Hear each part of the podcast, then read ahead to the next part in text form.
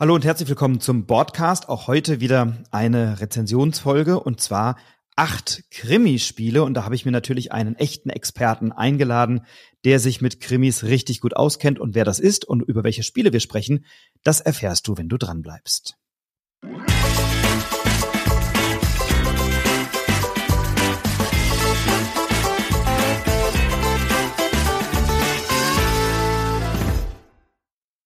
Und ich habe mir einen echten Krimi-Master heute eingeladen. Unter diesem Namen ist er seit vielen Jahren in der Szene bekannt. Nicht nur der famose Moderator des Brettspielduells, Teil des Brettagoge-Kollektivs und Jurymitglied Spiel des Jahres. Nein, eben auch Krimi-Experte, Krimi-Liebhaber und Krimi-Master. Und ich freue mich sehr, dass du heute zum ersten Mal in meinem Podcast bist. Hallo, Stefan Kessler. Steff, grüß dich.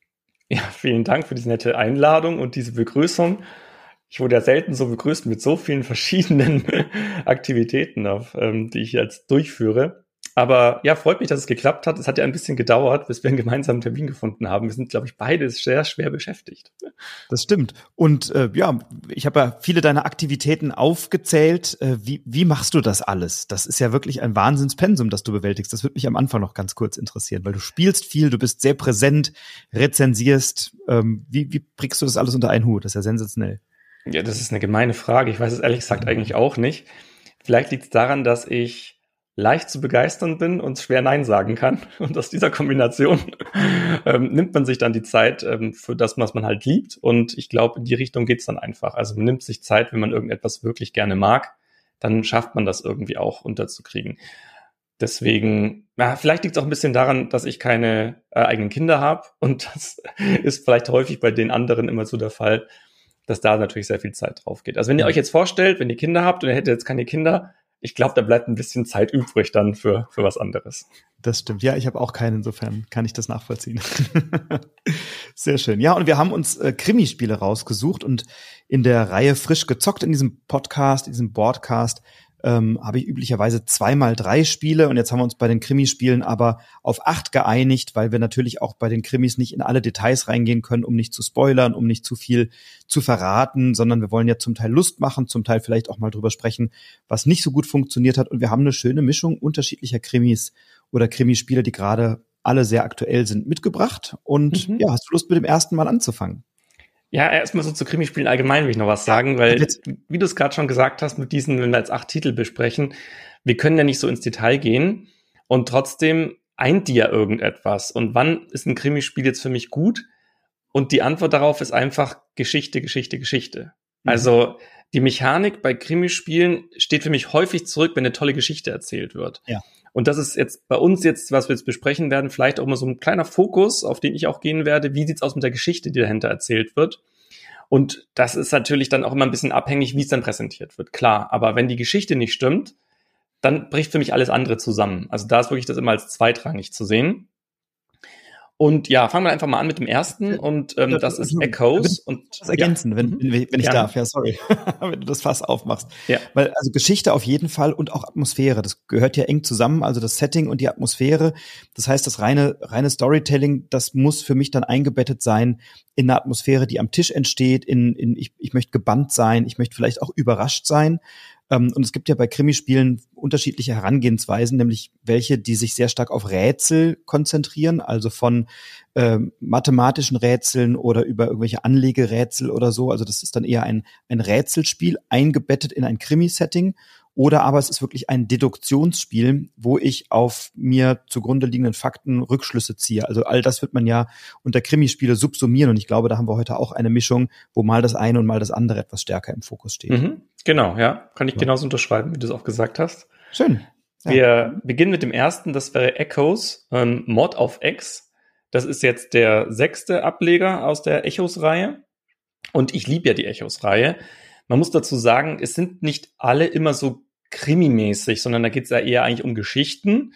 Aber hier wurde mal explizit ja das Ganze so auf Krimi auch aufgelehnt. Also wir haben ja, wenn es heißt ja schon Mord auf Ex und wir sehen da auf der Verpackung wirklich so einen roten Blutfleck, wo dann ein Messer abgebildet ist. Da weiß man gleich, wo man dran ist. Und für diesen Fall haben sie sich entschieden, bei Ravensburger ähm, zusammen mit zwei Podcasterinnen das umzusetzen. Ich kannte die vorher nicht. Hast du die vorher gekannt? Nee, ich kannte sie auch nicht. Ähm, ich, ich höre aber auch nicht so True Crime Podcasts. Die haben ja diesen, äh, ich habe mir die mal angeschaut. Der Podcast heißt eben auch Mord of X. Und ich habe gesehen, dass es tatsächlich einer der beliebtesten und erfolgreichsten deutschen Podcasts ist mit über 1,5 Millionen Hörerinnen und Hörern monatlich. Also wirklich ähm, ein sehr, sehr erfolgreicher Podcast, aber mir war er eben auch nicht bekannt. Okay, gut. Ging mir nämlich genauso und ich hätte mich extra auf diese Folge jetzt vorbereitet, indem ich mir einmal eine Folge von denen angehört habe, weil ich auch mal so wissen wollte, wie interagieren die denn eigentlich dann so im Vergleich jetzt zu dem ähm, Echos-Fall. Und ja, ich, man hat irgendwie gemerkt, dass die eine gute Chemie miteinander haben und so auch gut miteinander sprechen können und das auch wirklich journalistisch sauber aufbereitet haben. Hat mir jetzt aber nicht so zugesagt. Also bei mir war es dann auch danach irgendwie klar, hm, ich weiß nicht, ob mich das so catchen wird. Ich, eine kleine Empfehlung dazu. Ich habe von ähm, den Sven von Brettballett die Empfehlung bekommen, früher mehr Verbrechen, was sehr ähnlich ist. Und das ist ein historischer True Crime Podcast, der mir viel besser gefallen hat. Also das wäre meine Empfehlung dahingehend. Gut. Aber jetzt wieder zurück zu dem Echos-Fall. Da war es jetzt so, dass man die Podcasterinnen eingesetzt hat, um am Ende jedes, ähm, jedes Kapitels nochmal das Ganze so zu besprechen. Also muss ich so vorstellen, bei Echos sind die ganzen ähm, Soundschnipsel ja auf Karten verteilt, die man mit einer App einscannen kann. Und dann hört man Teile von einem Verbrechen oder einem vermeintlichen Verbrechen und muss das versuchen, in die richtige chronologische Reihenfolge zu bringen. Und normalerweise war es dann so, wenn man ein Kapitel beendet hat, das heißt zu einer Karte drei andere zugeordnet hat, dann hat man das Ganze nochmal anhören können und danach wurden vielleicht noch so zwei, drei Kleinigkeiten hinzugefügt, dass es sich so in die Geschichte ein bisschen einbettet, man ein paar Hintergrundinformationen hat. Und hier war das halt so, dass am Ende, wenn man das angehört hat, dann die beiden Podcasterinnen nochmal so Revue passieren haben lassen von dem, was man gerade gehört hat. Das, also ja, ist ein Experiment, muss man auch mal so sagen. Ja, die haben sich das mal so, so, so mal so ausprobiert. Mich hat's auch nicht wirklich gestört, aber es war teilweise schon so, dass ich mir dachte, hm, was die jetzt gerade gesagt haben, das wusste ich eigentlich schon. Also im Prinzip sagen sie mir das, was ich gerade gehört habe, einfach nur nochmal. Und es hatte für mich keinen großen Mehrwert. Man muss dazu sagen, ich kannte die halt auch nicht. Und wenn ich jetzt vielleicht Fan von denen wäre, dann würde ich das vielleicht auch ein bisschen anders aufnehmen, würde mir denken, ach, wie nett, also jetzt hören wir jetzt die nochmal und was, was die für eine Meinung haben. Für mich war das eher jetzt ohne großen Mehrwert. Das, was ich eh schon wusste, wird mir nochmal gesagt. Wie hast du das empfunden? Ja, ganz genauso. Ich finde, die Echos-Reihe, die lebt sehr von der Atmosphäre. Also ich finde die ähm, Grafiken auf diesen Karten wunderschön gestaltet, also ganz, ganz toll. Äh, ich finde auch die Tonqualität dieser Reihe äh, bemerkenswert und ich fand eben auch die Sprecherinnen und Sprecher der letzten Fälle sehr, sehr gut, die es wirklich geschafft haben, mich in so eine Atmosphäre reinzuziehen, eine Spannung aufzubauen, vielleicht auch nochmal so ein, so ein Fragezeichen zu setzen. Also ich habe mich immer erinnert, wie so an die drei Fragezeichen-Erzähler, Peter Passetti früher oder so, die, die, die es wirklich geschafft haben, nochmal über, über eine besondere Betonung mir als Hörer in dem Fall noch eine Anregung zu geben, noch über etwas nachzudenken oder mich nochmal in diese Welt mit reinzunehmen. Und das war etwas, was Echoes, ich, ich habe mich immer erinnert bei diesem Kennst du diese drei Fragezeichen Bücher von früher, wo Hitchcock so aufgetaucht ist, äh, der dann irgendwie noch so einen Fingerzeig gegeben hat? War das wirklich so? Und und so habe ich diese Sprecher und Sprecherinnen immer empfunden bei diesen bei diesen äh, Echoes-Fällen. Und das war in dem Fall eben nicht. Diese Atmosphäre ist für mich überhaupt nicht aufgekommen. Ähm, aber ich bin ganz bei dir. Dadurch, dass ich die beiden nicht kannte, hatte ich gar keine Beziehung zu denen oder gar keinen Bezug zu denen. Sie haben es aber eben auch nicht geschafft, mir irgendeinen, ähm, ja nicht nur einen Mehrwert zu geben, sondern mich auch irgendwie zu inspirieren oder zu interessieren. Also mich hat schlicht nicht interessiert, was die erzählt haben. Äh, und die haben dann sehr viel so privat kommentiert und das fand ich wirklich furchtbar. Irgendwann haben sie angefangen, über Musicals zu reden und sagen, ja, wir müssen auch mal wieder ins Musical gehen und äh, vielleicht gehen wir mal in König der Löwen. Und das hat mich gekillt. Das war mein Mord auf Ex. Da war ich komplett aus dieser Atmosphäre draußen. Und das fand ich wirklich schade, weil es aus meiner Sicht dem Geist dieser Reihe nicht gerecht wird, weil ich fand die anderen Fälle alle super. Die Tänzerin, die Violine fand ich großartig. Ich fand äh, den Ring super ähm, der Mikrochip, also weil da werden auch Themen aufgezogen, die mich zum Nachdenken bringen. Da werden, da, da passiert was mit mir. Also in allen anderen Fällen ist mit mir was passiert. Bei der Tänzerin hatte ich hinterher ein beklommenes Gefühl beispielsweise, habe ich gesagt, boah, das ist ja wirklich eine tragische Geschichte, die da passiert. Also oder bei Mikrochip, wo man dann mal anfängt, drüber nachzudenken, was passiert eigentlich und was kann eigentlich Technologie alles noch bringen oder bewirken oder so. Und, und diese ganzen Gedanken oder diese Auseinandersetzungen mit einem Thema, die hatte ich hier an dieser Stelle überhaupt nicht. Und das lag eben daran, dass die mich permanent aus dieser Atmosphäre rausgezogen haben.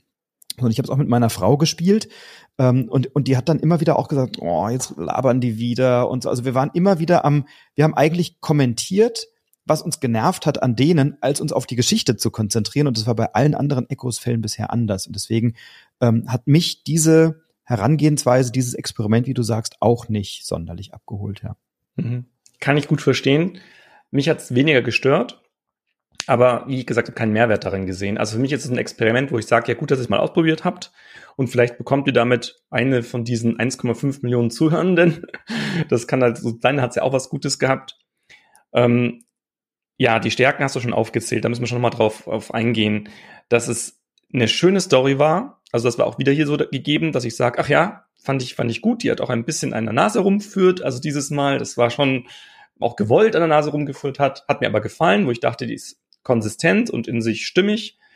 Und ich fand auch schön, dass diesmal die Bilder mehr verraten haben als früher. Also in den ersten Fällen waren die Bilder ja teilweise irreführend oder zumindest die Geräusche, die man gehört hat, haben nicht so gepasst zu den Bildern. Das ist hier deutlich besser geworden. Also hier wirklich mein Tipp auch, schaut auf die Bilder, denn die geben tatsächlich schon Hinweise, auf das das später kommt und wo man vielleicht auf der Nase rumgeführt wird, um das mal so zu sagen. Ja, über das König der Löwen müssen wir sprechen, denn das war wirklich sowas, weil ich völlig irritiert war. Deswegen habe ich extra mal eine Folge gehört, um zu wissen, wie reden die denn sonst miteinander. Denn ihr müsst euch wirklich vorstellen, die sagen mittendrin, völlig aus der Geschichte irgendwie herausgelöst, ja, wir sollten mal wieder in König der Löwen gehen. Und ich habe wirklich das Gefühl gehabt, als würde hier gerade Schleichwerbung gemacht werden. Also das war auch, deswegen dachte ich mir, ist das vielleicht, weil die eine Leo heißt und deswegen ist es so ein Ding zwischen denen oder so? Habe ich jetzt aber aus der einen Folge nicht rausgehört, aber das gibt für mich einen ganz großen Minuspunkt, ähm, weil das ist, wie du es gerade vorhin gesagt hast, der eine Punkt, wo ich völlig rausgerissen wurde und plötzlich was, ging das, plötzlich sprechen wir was ganz anderes als über diesen Fall alles andere war eher so, na gut, ignoriere ich halt, wenn die was sagen und was jetzt nicht mich weitergebracht hat. Aber das war wirklich so ein Moment, wo ich nur dachte, was, was redet ihr jetzt eigentlich gerade? Ist es gerade eine Werbesendung angefangen und jetzt kommt noch gleich irgendwelche Ubi-Werbung oder so? Keine Ahnung. Also, aber das war, war wirklich daneben, so habe ich zumindest empfunden, hat mir jetzt den Fall aber nicht kaputt gemacht. Also deswegen, es ist für mich trotzdem noch eine schöne Sache gewesen. Also ich habe das gerne gespielt und könnte es auch empfehlen, aber mit dem großen Fingerzeig, Vorsicht, es ist ein Experiment, das sind eben Personen mit am Werk, die nicht so richtig in die Geschichte passen. Das Ganze ist ja noch ein historischer Fall. Und dadurch wird es halt nochmal komischer, wenn dann zwei kommentieren, die eigentlich gar nicht aus dieser Zeit stammen und so eine, so eine Rückschau geben. Ist für mich deswegen nicht schlecht gewesen. Also ich hatte mit dem wirklich meinen Spaß auch. Es war aber so eine hochgezogene Augenbraue mit, hm, bisschen seltsam, macht es besser nicht mehr. So war meine, mein letztes Fazit. Ja, und, und, und vielleicht, also der Kontrast kam für mich dadurch zustande, dass in, in allen anderen Fällen ja die Texte auch gut geschrieben sind. Auch die Texte, die die Sprecher und Sprecherinnen vortragen, gut geschrieben, wirklich gut geschrieben sind. Und jetzt hatte ich so das Gefühl, ja, die unterhalten sich privat und wissen gerade nicht so richtig, was sie sagen sollen und, und, und labern mal so ein bisschen. So. Und das fand ich, unpassend. Also fand ich wirklich einfach unpassend zu diesem Fall und ich finde, es wird einfach diesem Fall oder dieser, dieser, dieser Reihe nicht gerecht, weil der Fall selber, der hat mir auch gut gefallen und ich stimme dir komplett zu, was du sagst. Ähm, die Bilder waren diesmal passender zu dem, was wir gehört haben. Deswegen war, kam noch mal eine Dimension dazu, die bei den anderen Fällen nicht ganz so stark war, nämlich das Beobachten, was habe ich hier eigentlich vor mir und wie passt das zusammen und was könnte jetzt auch inhaltlich ähm, von der Gestaltung her zusammenpassen. Also sicherlich kein schlechter Fall, ähm, aber wenn Sie mit diesem Experiment weitermachen, dann müssen die Texte aus meiner Sicht besser geskriptet sein oder besser vorbereitet sein, damit die wissen, was sie sagen.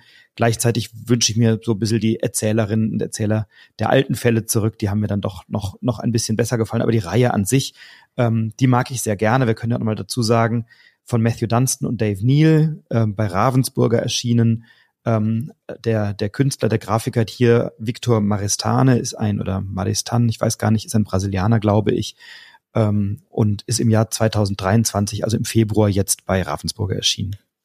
Genau. Sehr schön. Dann kommen wir doch mal zu einem äh, etwas anderen Spiel, nämlich Unter Schock. Unter Schock ist ein Krimispiel, das 2022 erschienen ist im Moses Verlag von Matthias Spahn und die Gestaltung hat Volko Strese übernommen, den wir auch kennen von den Chronocops, äh, von Pegasus oder von den Adventure Games, die bei Cosmos erschienen sind oder von den Black Stories oder so, also durchaus ein bekannter Grafiker. Und bei Unterschock ist es so, wir haben drei kurze Kriminalfälle und in denen haben wir jeweils eine kleine Fallbeschreibung. Also da liegt so eine kleine Karteikarte dabei, die ist einmal in der Mitte gefaltet, also irgendwie so DIN A6 oder sowas in der Mitte gefaltet. Wirklich eine ganz kurze Fallbeschreibung. Und dann haben wir insgesamt 24 Karten pro Fall, die wir sind es 24? Ich glaube, es sind 24, genau, 24. Kommen, ja. Ich mhm. glaube. Äh, die wir in so einem Raster auslegen, wo sich die Karten wechselseitig überlappen. Dann legen wir fünf Karten, dann legen wir darauf wieder vier, dann legen wir wieder fünf drauf, so ein bisschen wie bei Seven Wonders Duel oder so, so dass sich die Karten eben so überlappen, dass ich, wenn ich eine Karte wegnehme, eben als nächste Karte nur eine nehmen kann, die komplett frei liegt, also wo eine keine andere Karte äh, da drüber liegt. Und auf diesen Karten habe ich entweder Beweisstücke also das sind dann in der Regel Bilder, Grafiken, die mir einen Input zu diesem Fall geben. Oder ich habe eine Zeugenaussage von drei Zeugen oder Zeuginnen, die in diesem Fall irgendwie befragt werden von uns als Detektive. Und da sind drei Fälle dabei. Bei dem einen geht es um die tote Frau Schmidt und ihren Papageien. Beim Fall zwei geht es um einen toten Schriftsteller, der unter einem Balkon im Garten liegt. Und im Fall drei eine wilde Partynacht, äh, an deren Ende ein Toter äh, im Wohnzimmer liegt. Und diese drei Fälle gilt es zu lösen, indem wir eben einfach eine Karte umdrehen, die Zeugenaussage lesen und dann Schlussfolgerungen überlegen oder Schlüsse ziehen und es dürfen immer nur drei Karten offen ausliegen. Das heißt, ich kann nicht die ganzen Karten aufdrehen, um, äh, umdrehen, hinlegen, lesen und dann nach und nach mir meine Schlüsse bilden, sondern ich muss mir das wirklich behalten oder notieren und darf dann nur drei Karten offen liegen haben.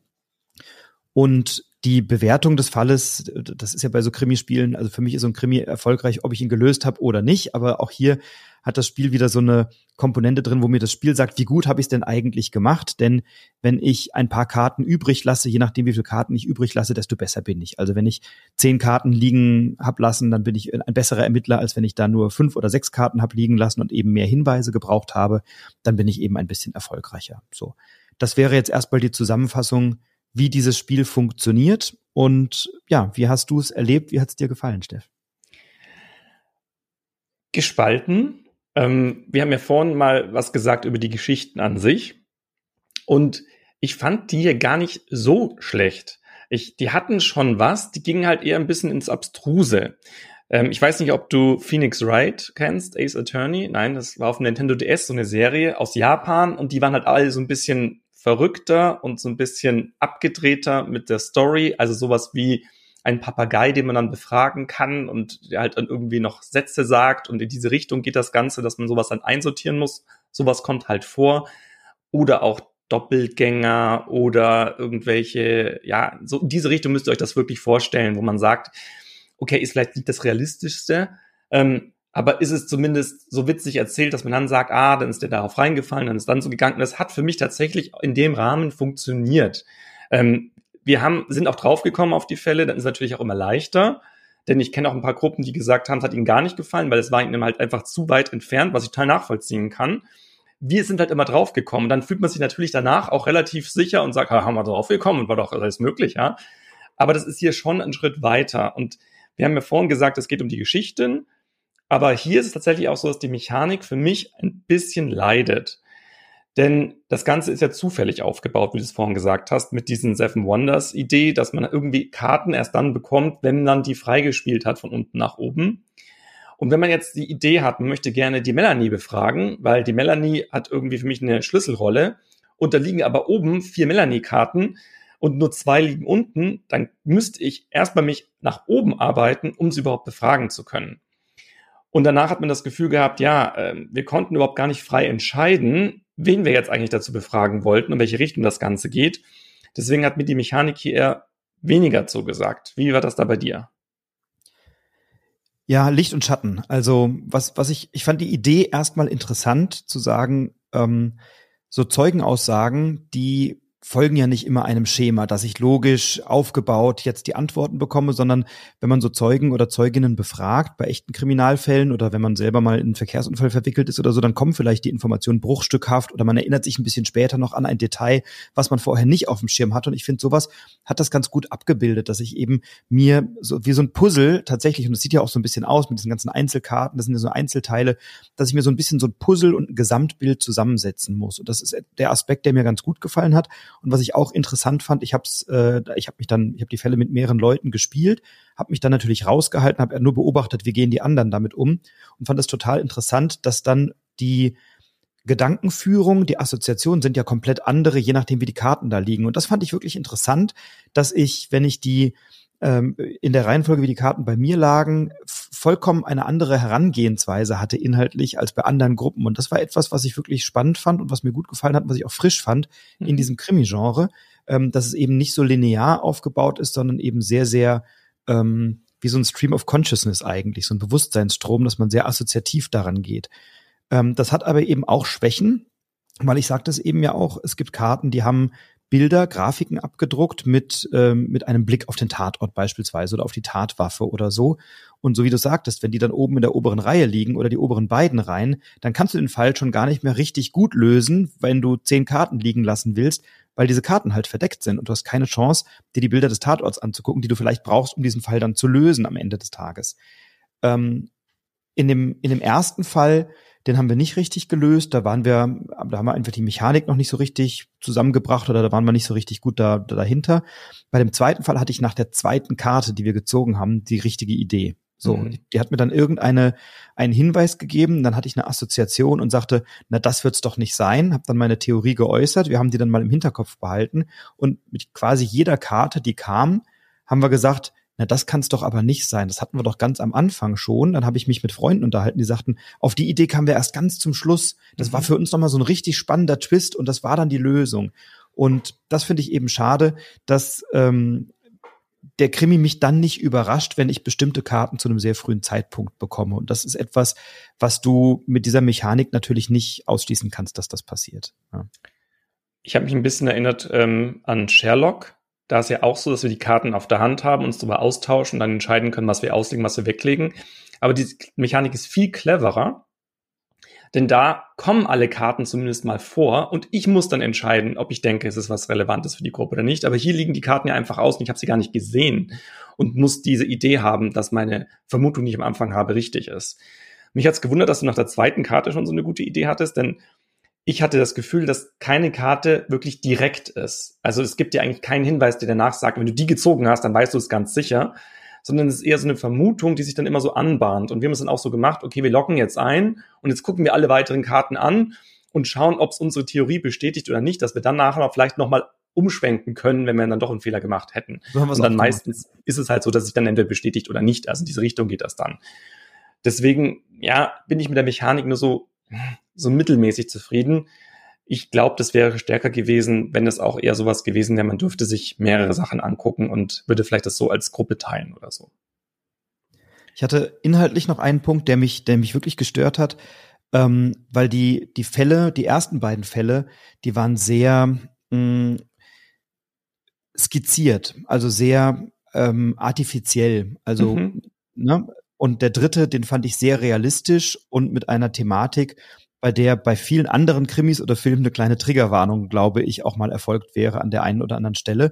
Und, und bei den ersten beiden Fällen hatte ich so das Gefühl, oh ja, das ist irgendwie locker, locker fluffig, das ist nicht wirklich realistisch, das ist ziemlich weit weg von unserer Realität, ähm, das ist ein bisschen überzeichnet, ein bisschen Cartoon mhm. und so.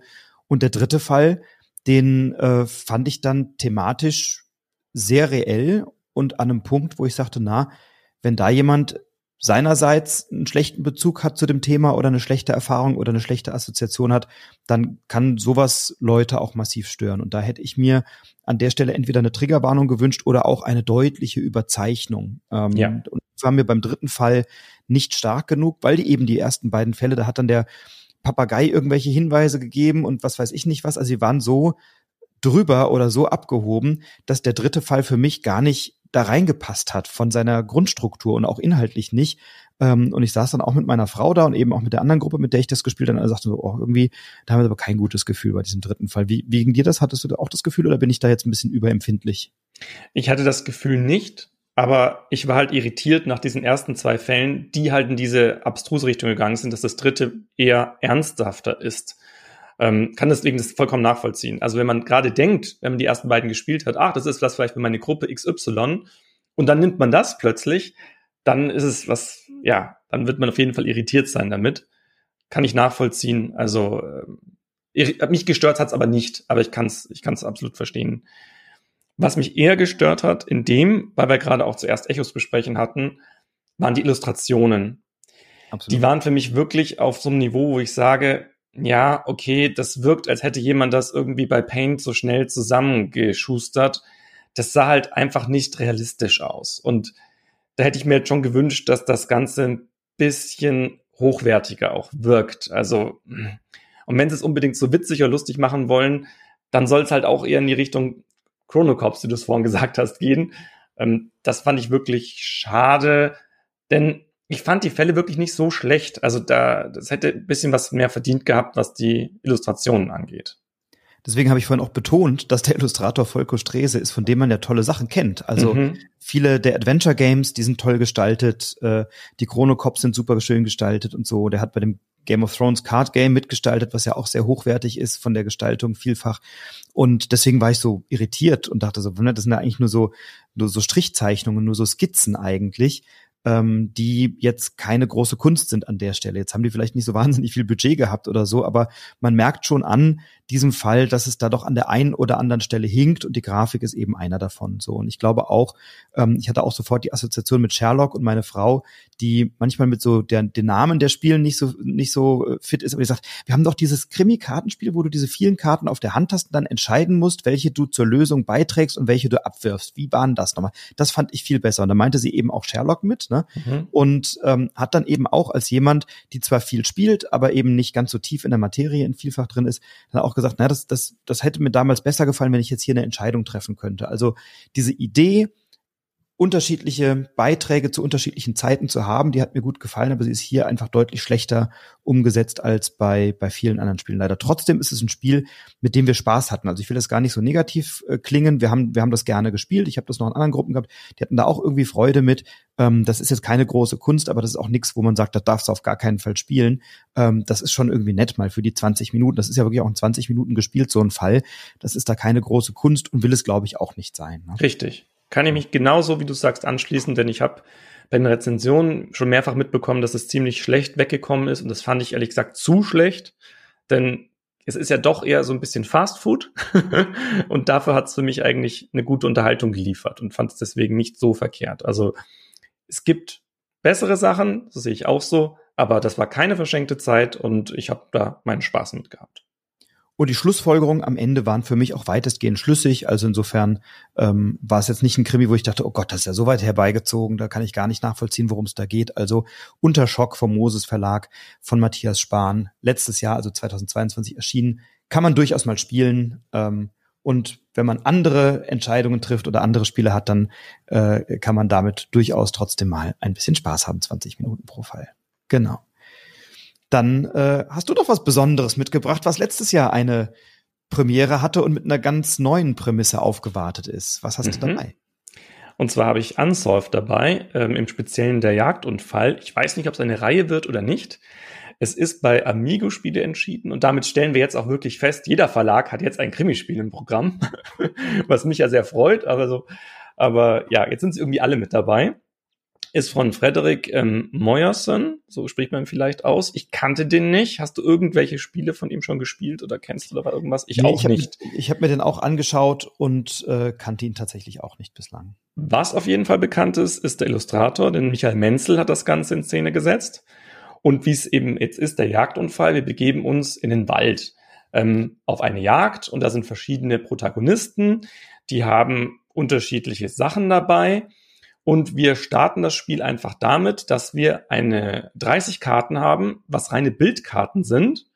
Und das Ganze ist gestaffelt, und das ist was Besonderes, in drei verschiedenen Fällen. Da muss man am Anfang auch ein bisschen umsortieren und ein bisschen was machen, denn diese 30 Basiskarten werden immer angereichert mit sechs Kapitelkarten, die eben speziell für diesen Fall besonders sind. Also müsst ihr euch wirklich vorstellen, den ersten Fall spielen wir mit 30 Karten plus sechs neun den zweiten Fall wieder mit diesen 30 äh, Basiskarten plus 6, 9 und den dritten und letzten Fall dann auch wieder diese 30 Basiskarten plus die 6, 9.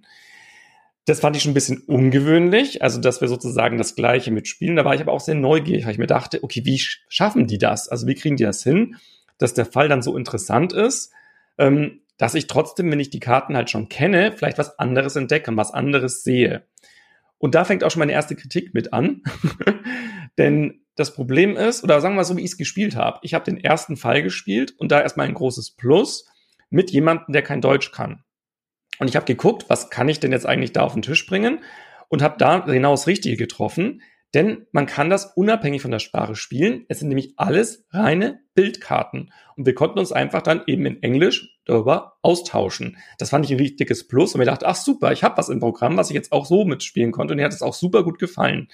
Wir haben das Ganze kooperativ gespielt. Es gibt rein theoretisch in der Anleitung auch noch eine Teamvariante, wo man gegeneinander spielt, wo ich nicht wüsste, warum man das machen sollte. Funktioniert so das Ganze dann so, von diesen ähm, 35 Karten sind es, dann mal eins ist die Startkarte. Ähm, die 35 Karten da werden einfach verteilt und jeder von uns guckt eine Karte an und dann gibt man die weiter, so reihum, bis jeder einmal die Karte gesehen hat. Wir dürfen uns darüber austauschen, was wir gesehen haben und dürfen dann entscheiden, ob wir eine Karte offen auslegen. Das erinnert schon sehr an Sherlock eigentlich von der Mechanik her. Finde ich aber nicht schlimm, weil wenn das Ganze funktioniert und diesmal halt nur reine Bildkarten sind, ähm, ja, umso besser. Und danach, wenn man alle Bildkarten durchgegangen ist, muss man halt einloggen. Das sind immer die gleichen Fragen. Also wer ist es gewesen und warum ist das Ganze passiert? Welche Beweise haben dahin geführt und so. Ähm, ja, dann tauscht man sich darüber aus. Also erstmal so als, als Grundlage finde ich jetzt ein solides ähm, Fundament. Ähm, und auch die drei Fälle haben jetzt ähm, Sinn ergeben. Also da habe ich immer erkannt, warum irgendwas so passiert ist und was sie sich dabei gedacht haben. Es gibt auch ein paar Kritikpunkte, aber jetzt möchte ich erstmal dich wieder zu Wort kommen lassen, um mal zu schauen, was deine Erfahrung gewesen ist mit dem Spiel. ja, dann steige ich nicht mit den Kritikpunkten ein, dann lasse nee. ich dir die nochmal. Äh, weil ich fand diese Grundprämisse super. Ich dachte, Mensch, das ist ja irgendwie das, das Komplementärspiel zu Echoes, die dann mit, mit coolen Bildkarten und mit Geräuschen arbeiten. Und hier gibt's eben nur gute Bildkarten, wo es wirklich dann auch um eine genaue Beobachtung um, um eine Bildbeschreibung geht. Also dass ich wirklich genau gucke, was sehe ich da, wie interpretiere ich das, dann guckt man gemeinsam drauf. Ähm, dann hat jeder mal ein Detail gefunden. Guck mal, hier ist noch was da unten am Bildrand und da steckt noch was im Baum und schau mal hier und siehst du das. Und dann waren wirklich, ähm, das, das hat mir gut gefallen, dass, dass man, dass man durch ein gemeinsames Betrachten des Bildes viele neue Details gefunden hat, die dann wieder zur Assoziation geführt haben, wo man dann sagt, na, oh, das war doch vorhin schon mal auf einer anderen Karte und dann guckt man da noch mal, was liegt da noch und so. Also das war schon was, was mir grundsätzlich gut gefallen hat. Ich fand auch diese Prämisse interessant zu sagen, das sind irgendwie immer die drei, äh, gleichen 30 Karten, die man dann anders sieht. Also mit einem anderen Wissen sieht man plötzlich etwas anderes in diesen Karten. So habe ich mir das eben vorgestellt. Dass ich dachte, oh, jetzt kriege ich in diesem zweiten Fall nochmal äh, einen, einen neuen Twist oder eine neue Perspektive auf diese Karte, ähm, können wir ja gleich gucken, ob das, ob das gut gelungen ist. Das war zumindest meine Erwartungshaltung an dieser Stelle, dass ich erstmal dachte, oh, das ist ja wahnsinnig clever. Ähm, da, da, da, da sehe ich jetzt plötzlich was, was vorher schon da war und dem habe ich aber vorher keine Bedeutung beigemessen, weil mir bestimmte Informationen gefehlt haben oder so. Das war zumindest das, ähm, worüber ich mich gefreut hätte. Ähm, was mir auch ganz gut gefallen hat, war diese ähm, also die, die Sprachneutralität, ja, die habe ich jetzt nicht gebraucht, weil ich sie auf Deutsch gespielt habe oder so, aber jetzt, wo du sagst, ist es, glaube ich, ein, ein, ein dickes Pluspunkt. Was mir gut gefallen hat, war die Grafik als solche. Also ich fand die auch sehr überzeichnet, bisschen comichaft teilweise, die Figuren. Ähm, es war aber nicht das Stärkste, was Michael Menzel bisher vorgelegt hat. Da hat er schon deutlich bessere Grafiken gemacht, ähm, weil die Landschaftsaufnahmen oder Land Aufnahmen, die Landschaftszeichnungen, die haben mir sehr, äh, die fand ich sehr atmosphärisch. Also das spielt ja der Jagdunfall in so einem Wald. Äh, die die Figuren, die Charaktere, die da drauf waren, die waren dann eben sehr äh, cartoonesk oder oder oder comichaft so ein bisschen überzeichnet. Comichaft ist nicht das Richtige, du weißt, was ich meine, ne? So ein bisschen mhm.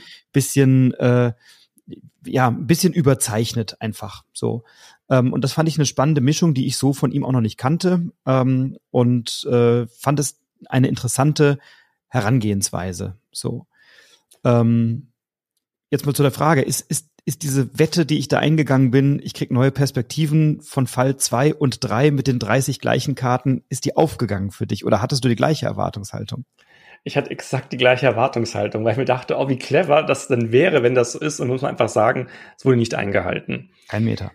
Das Problem ist tatsächlich, ich habe dann zwei Fälle hintereinander gespielt und rein, wir waren halt einfach vielleicht auch zu gut. Für uns war es dann klar, okay, wir können eigentlich diese Basiskarten immer gleich weglegen, weil die haben wir uns gerade vorhin schon so gut angeschaut gehabt, dass wir uns eigentlich nur noch auf diese fünf neuen Karten gestürzt haben um das vielleicht dann anders zu sehen. Und wir haben dann festgestellt, nein, die anderen Karten haben mir keine weiteren Informationen mehr gegeben. Und ich möchte noch auf die Zeichnungen eingehen, was du gerade gesagt hast. Das gleiche habe ich nämlich auch notiert. Ich finde, dass die Menschen schwierig zu erkennen waren. Mhm. Ich habe am Anfang gedacht, ist es vielleicht Absicht und nachher ist es vielleicht so, dass es eine andere Person sein soll und deswegen wird das so gewählt. Nee, ich glaube jetzt nachträglich gesehen sind vielleicht Menschen nicht sein stärkstes, ja, seine Stärke, um die so zu zeichnen. So war mein Gefühl dann auf jeden Fall. Also ich fand das ein Minus, wenn ich überlegen muss, welche Person ist das. Und am Ende muss ich sagen, ach ja, stimmt, ich erkenne es an den Fingernägeln oder ich erkenne es, ob es ein Ohrring trägt, die Person oder nicht. Das finde ich, sollte eigentlich bei einem Krimispiel nicht sein. Also, dass man dann nach sowas gehen muss, um eine Person zuzuordnen. Ähm, das hat mir nicht gefallen. Ja, auch von der Mechanik her, ich habe es ja gerade schon mal gesagt, mit diesen 30 Basiskarten, ähm, die man hat, das Spiel erlaubt ja, dass man Notizen macht. Und das war irgendwie etwas dann, ja, okay, soll ich jetzt die Karte einfach komplett mir abnotieren, was da drauf ist? Weil wir haben das dann so gemacht, weil das Spiel sagt ja, wir sollen uns Notizen machen. Danach habe ich mir gedacht, ja gut, also äh, ich könnte jetzt alle jedes, was da drauf ist, jedes Detail einfach mir auch aufschreiben. Äh, ich glaube, es wäre besser, man hätte sich geeinigt, dass man keine Notizen machen darf, sondern sich dann wirklich ein bisschen was merken muss und dann damit man nachher noch weiß, ah, jetzt habe ich es weggelegt und was waren da eigentlich noch? Mal wäre für mich, glaube ich, besser gewesen als Notizen weil gerade dadurch konnte ich mich noch besser dran erinnern, was da eigentlich alles drauf gewesen ist. Und wo auch ein großes Fragezeichen bei mir war, war, dass die Fälle, ob die Fälle aufeinander aufbauend sind oder nicht. Da schweigt sich die Spielregel auch drüber aus, denn ich hätte es viel besser gefunden. Die hätten gesagt, dass es drei unabhängige Fälle sind, vielleicht sogar so, dass die Personen andere Namen haben und plötzlich was ganz anderes passiert. Und so hatte ich eigentlich, bin ich rangegangen an dem Ganzen. Aber eigentlich passiert das alles währenddessen oder gleichzeitig. Man weiß es aber nicht genau. Also wir wissen ja, insgesamt sind drei Morde passiert. Ja, aber wissen die Personen jetzt im zweiten Fall schon von dem ersten? Ah ja, doch, kommt vor. Also ja, aber im dritten wurden die Karten vom zweiten aussortiert. Und dann dachte ich mir, ja, was ist denn da passiert? Also wissen die das jetzt eigentlich oder nicht? Oder wie soll ich das auffassen? Äh, das, also diese Interferenzen so untereinander, die, die waren einfach unklar. Also die Einflüsse untereinander waren unklar. War das bei dir auch so? Voll. Also wir haben dann gerätselt, ob jemand aus dieser, also man, das heißt der Jagdunfall, die Wahrscheinlichkeit, dass es da eine Jagdgesellschaft gibt, die unterwegs ist, ich glaube, das ist kein allzu großer Spoiler, das kommt relativ schnell raus. Und wenn dann äh, der erste, das erste Verbrechen passiert ist im ersten Fall, frage ich mich ja, haben die Charaktere, die da jetzt beteiligt sind, das Wissen um diesen ersten Fall und kann man daraus vielleicht ein Motiv ableiten oder kann man daraus möglicherweise ein Alibi ableiten oder so? Da, daran guckst du ja immer bei einem Krimi. Und ähm, das war mir vollkommen unklar. Ähm, und wir haben es genauso erlebt wie du, dass wir gesagt haben, ja, okay, jetzt haben wir diese Karte drei Minuten lang angeguckt, beschrieben, uns ausführlich erzählt. Wir haben da jetzt ein paar Notizen gemacht. Warum müssen wir die jetzt umdrehen und weglegen? Weil wir haben genau das aufgeschrieben, was da drauf steht aus unserer Sicht.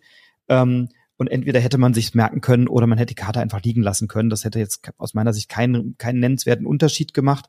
Ähm, es hat nur das Spiel ein bisschen komplizierter gemacht oder, oder, oder umständlicher. Nicht komplizierter, aber umständlicher einfach.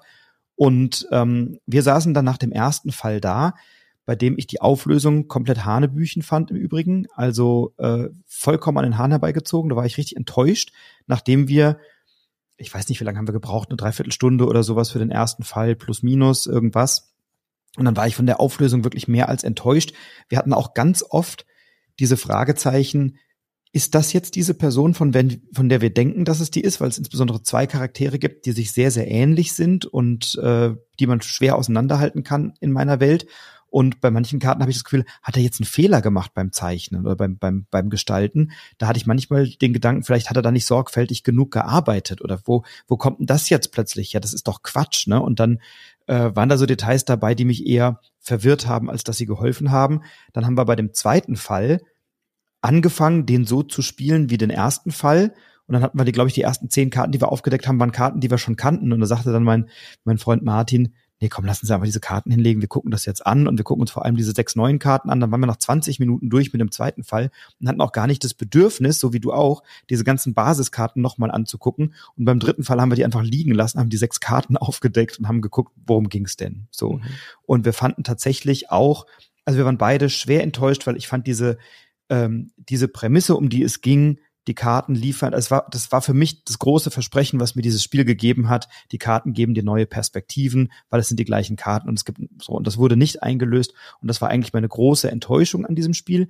Ich glaube aber, dass wenn man das ein bisschen feinjustiert, dass das eine Reihe werden kann, die mir gut gefällt und die sehr erfolgreich werden kann. Also wenn man es schafft, dass die Gestaltungen konsistenter aufeinander aufbauen, wenn man es schafft, dass wirklich der zweite und der dritte Fall mir andere Perspektiven auf die Basiskarten geben oder vielleicht unwichtige Details in den Basiskarten stecken, die für den ersten Fall keine Relevanz haben, für den zweiten und dritten aber dann schon, dann glaube ich, dass das ein Spiel werden kann oder eine Reihe werden kann, die sehr vielversprechend ist. Also ich, ich würde unbedingt ähm, Amigo, wenn Sie das hören, ermuntern, damit noch ein bisschen weiter zu experimentieren oder den Frederik Meuerson. Äh, weil die Grundidee gefällt mir nach wie vor gut, aber ich war tatsächlich ähm, davon ein bisschen enttäuscht, muss ich leider sagen. Ich habe ja nachüberlegt, was wäre gewesen, wenn man einfach alle Karten zusammengemischt hätte und gesagt hätte, wir nehmen die Startkarte 1 und dann nehmen wir die Startkarte 2 und gucken, was jetzt draus geworden ist. Ich glaube, das hätte mir besser gefallen. Vielleicht, ich habe es noch nicht ausprobiert, aber ich, deswegen, ja, ich glaube, dass die richtige Lösung wäre, was du gesagt hast, damit nochmal rum zu experimentieren. Meine Empfehlung, denn ich fand es nicht so schlecht von den Fällen her. Also ich habe, wie gesagt, das Erlebnis gehabt mit jemandem, der sich nicht so auskennt und man darf, muss, soll es halt einfach so im halben Jahresrhythmus spielen, dass man die Karten wieder vergessen hat. Dann funktioniert es okay. vielleicht wieder. Ansonsten ist das Ganze ja nicht stimmig in dem, äh, in dem Ganzen. Was mir auch nicht gefallen hat, war tatsächlich das Jagdsetting. Also das ist auch etwas, wo ich mich nicht wohlfühle und wo ich mich irgendwie gedacht habe, hm, das ist, das gefällt mir nicht, wo ich mich gerade hier bewege in dem, in dem Raum. Aber das ist natürlich sehr persönlich. Was Positives fand ich noch die Lösungen an sich denn die waren wirklich schön aufgemacht. Also wirklich so, wo du geguckt hast, ja, das sind diese Karten, da wurden extra noch Bilder abgebildet, wo man das Ganze sehen konnte und wo es, wie es aufgelöst wurde, haben wir gedacht, oh, das war wieder stark. Also da wurde wieder Arbeit ähm, so reingesteckt. Also man sieht da schon, dass da Arbeit hineingeflossen ist. Insgesamt ist es aber schon eher etwas, wo ich jetzt sagen würde, hm, das, das braucht noch. Also ich würde mich auch freuen, wenn es eine Reihe werden würde, aber sie müssen da wirklich an, dran arbeiten, weil so wie es jetzt gerade gewesen ist, hat es bei mir nicht funktioniert. Das wäre auch, glaube ich, mein Fazit. ich glaube, dass das, äh, wer bin ich dir zu widersprechen? Du bist der Krimi-Master an dieser Stelle. Hast du meine volle Zustimmung.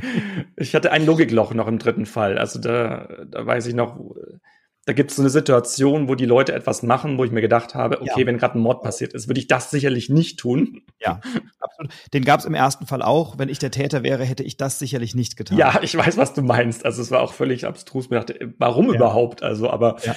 und, da, und da frage ich mich wirklich, also das, das, da frage ich mich wirklich, wie wird da redaktionell gearbeitet? Da, da, sitzen dann Leute in so einer Redaktion und da müssen ja zwei, drei Leute mal drüber geguckt haben, die sagen, das ist eine gute Idee, das ist eine gute Lösung. Da kommen die nie drauf. Oder ja, da, da, da geben wir jetzt den entscheidenden Hinweis. Und ich habe wirklich eine Dreiviertelstunde gemacht dann war das so eine unlogische Handlungsweise des Täters, der Täterin, der Täter, mhm. der Täterinnen, wir wollen es verschleiern, äh, dass, dass ich gedacht habe, das, das, das, nee, das machen die dann nicht. Ja, ja ich dachte, die wollten es halt wirklich passiert. so ganz genau machen, so nach dem Motto, ja. okay, da kann man es jetzt wirklich festmachen. Also jetzt, genau. wenn sie nicht gesehen hat, ist es vielleicht noch so eine Möglichkeit. Ja. Also ich, ich glaube, wir reden über das Gleiche, als das ja. so verschleiern, aber genau. ja. Sehr schön. Gut, dann kommen wir doch mal zu einem etwas anderen Genre in diesem Krimi-Setting, ähm, denn hier geht's jetzt nicht wirklich um eine geschilderte Story, sondern um die Frage, wie erleben wir das, was da passiert, als Story. Denn ich möchte über ein ähm, Roll-and-Ride-Spiel spielen in einem Krimi- oder Thriller-Setting, nämlich über Sebastian Fitzeks Killer Cruise, das Würfelspiel, das auch bei Moses erschienen ist. Wir hatten ja schon ein Spiel von Moses heute, von Marco Teubner, der ja ähm, einige dieser Umsetzungen gemacht hat von Sebastian, in diesem Sebastian Fitzek-Franchise. Ähm, und jetzt spielen wir ein kooperatives Roll-and-Ride-Spiel auf diesem Killer Cruise. Da gab es ja von Sebastian Fitzek dieses Spiel schon einmal, Sebastian Fitzeks Killer Cruise, das große, wo man eben dann so ein, so ein Kreuzfahrtschiff aufbaut. Und das ist jetzt eben der Versuch oder die Variante, das als kleines kooperatives Roll-and-Ride-Spiel mit abzubilden. Und die Idee ist relativ simpel. Wir haben so ein Spiel mit einem Raster. Das ist erstmal in sechs Hauptfelder unterteilt. Dann gibt's auf diesem äh, Spielfeld, was wir da haben, äh, verschiedene Räume, verschiedene Bereiche und unterwegs liegen so kleine Gegenstände. Und wir haben vier Würfel, mit denen wir erstmal würfeln, schwarze und weiße, und dürfen dann immer je nach Anzahl der Würfelaugen in die eine oder andere Richtung laufen, ohne abzuknicken. Also wenn ich eine zwei und eine vier würfel, laufe ich eben zwei Schritte in die eine Richtung und dann muss ich eben in einem rechten Winkel oder geradeaus vier Schritte in die andere Richtung laufen. Ich darf nicht so zickzack laufen unterwegs. Ich kann, wenn ich laufe, unterwegs Gegenstände einsammeln. Also da liegt eine Kapitänsmütze, ein Anker, ein Bullauge, ähm, ein Koffer und dergleichen mehr.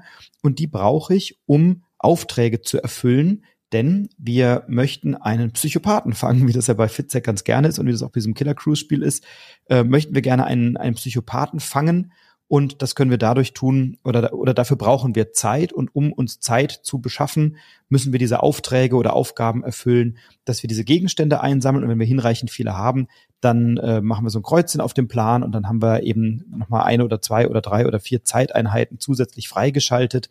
Ähm, dann jede Runde kostet uns eben eine dieser Zeiteinheiten und dann müssen wir eine gute Balance finden zwischen, wir müssen herausfinden, wo der Killer sich aufhält und wir müssen diese Zeiteinheiten freischalten.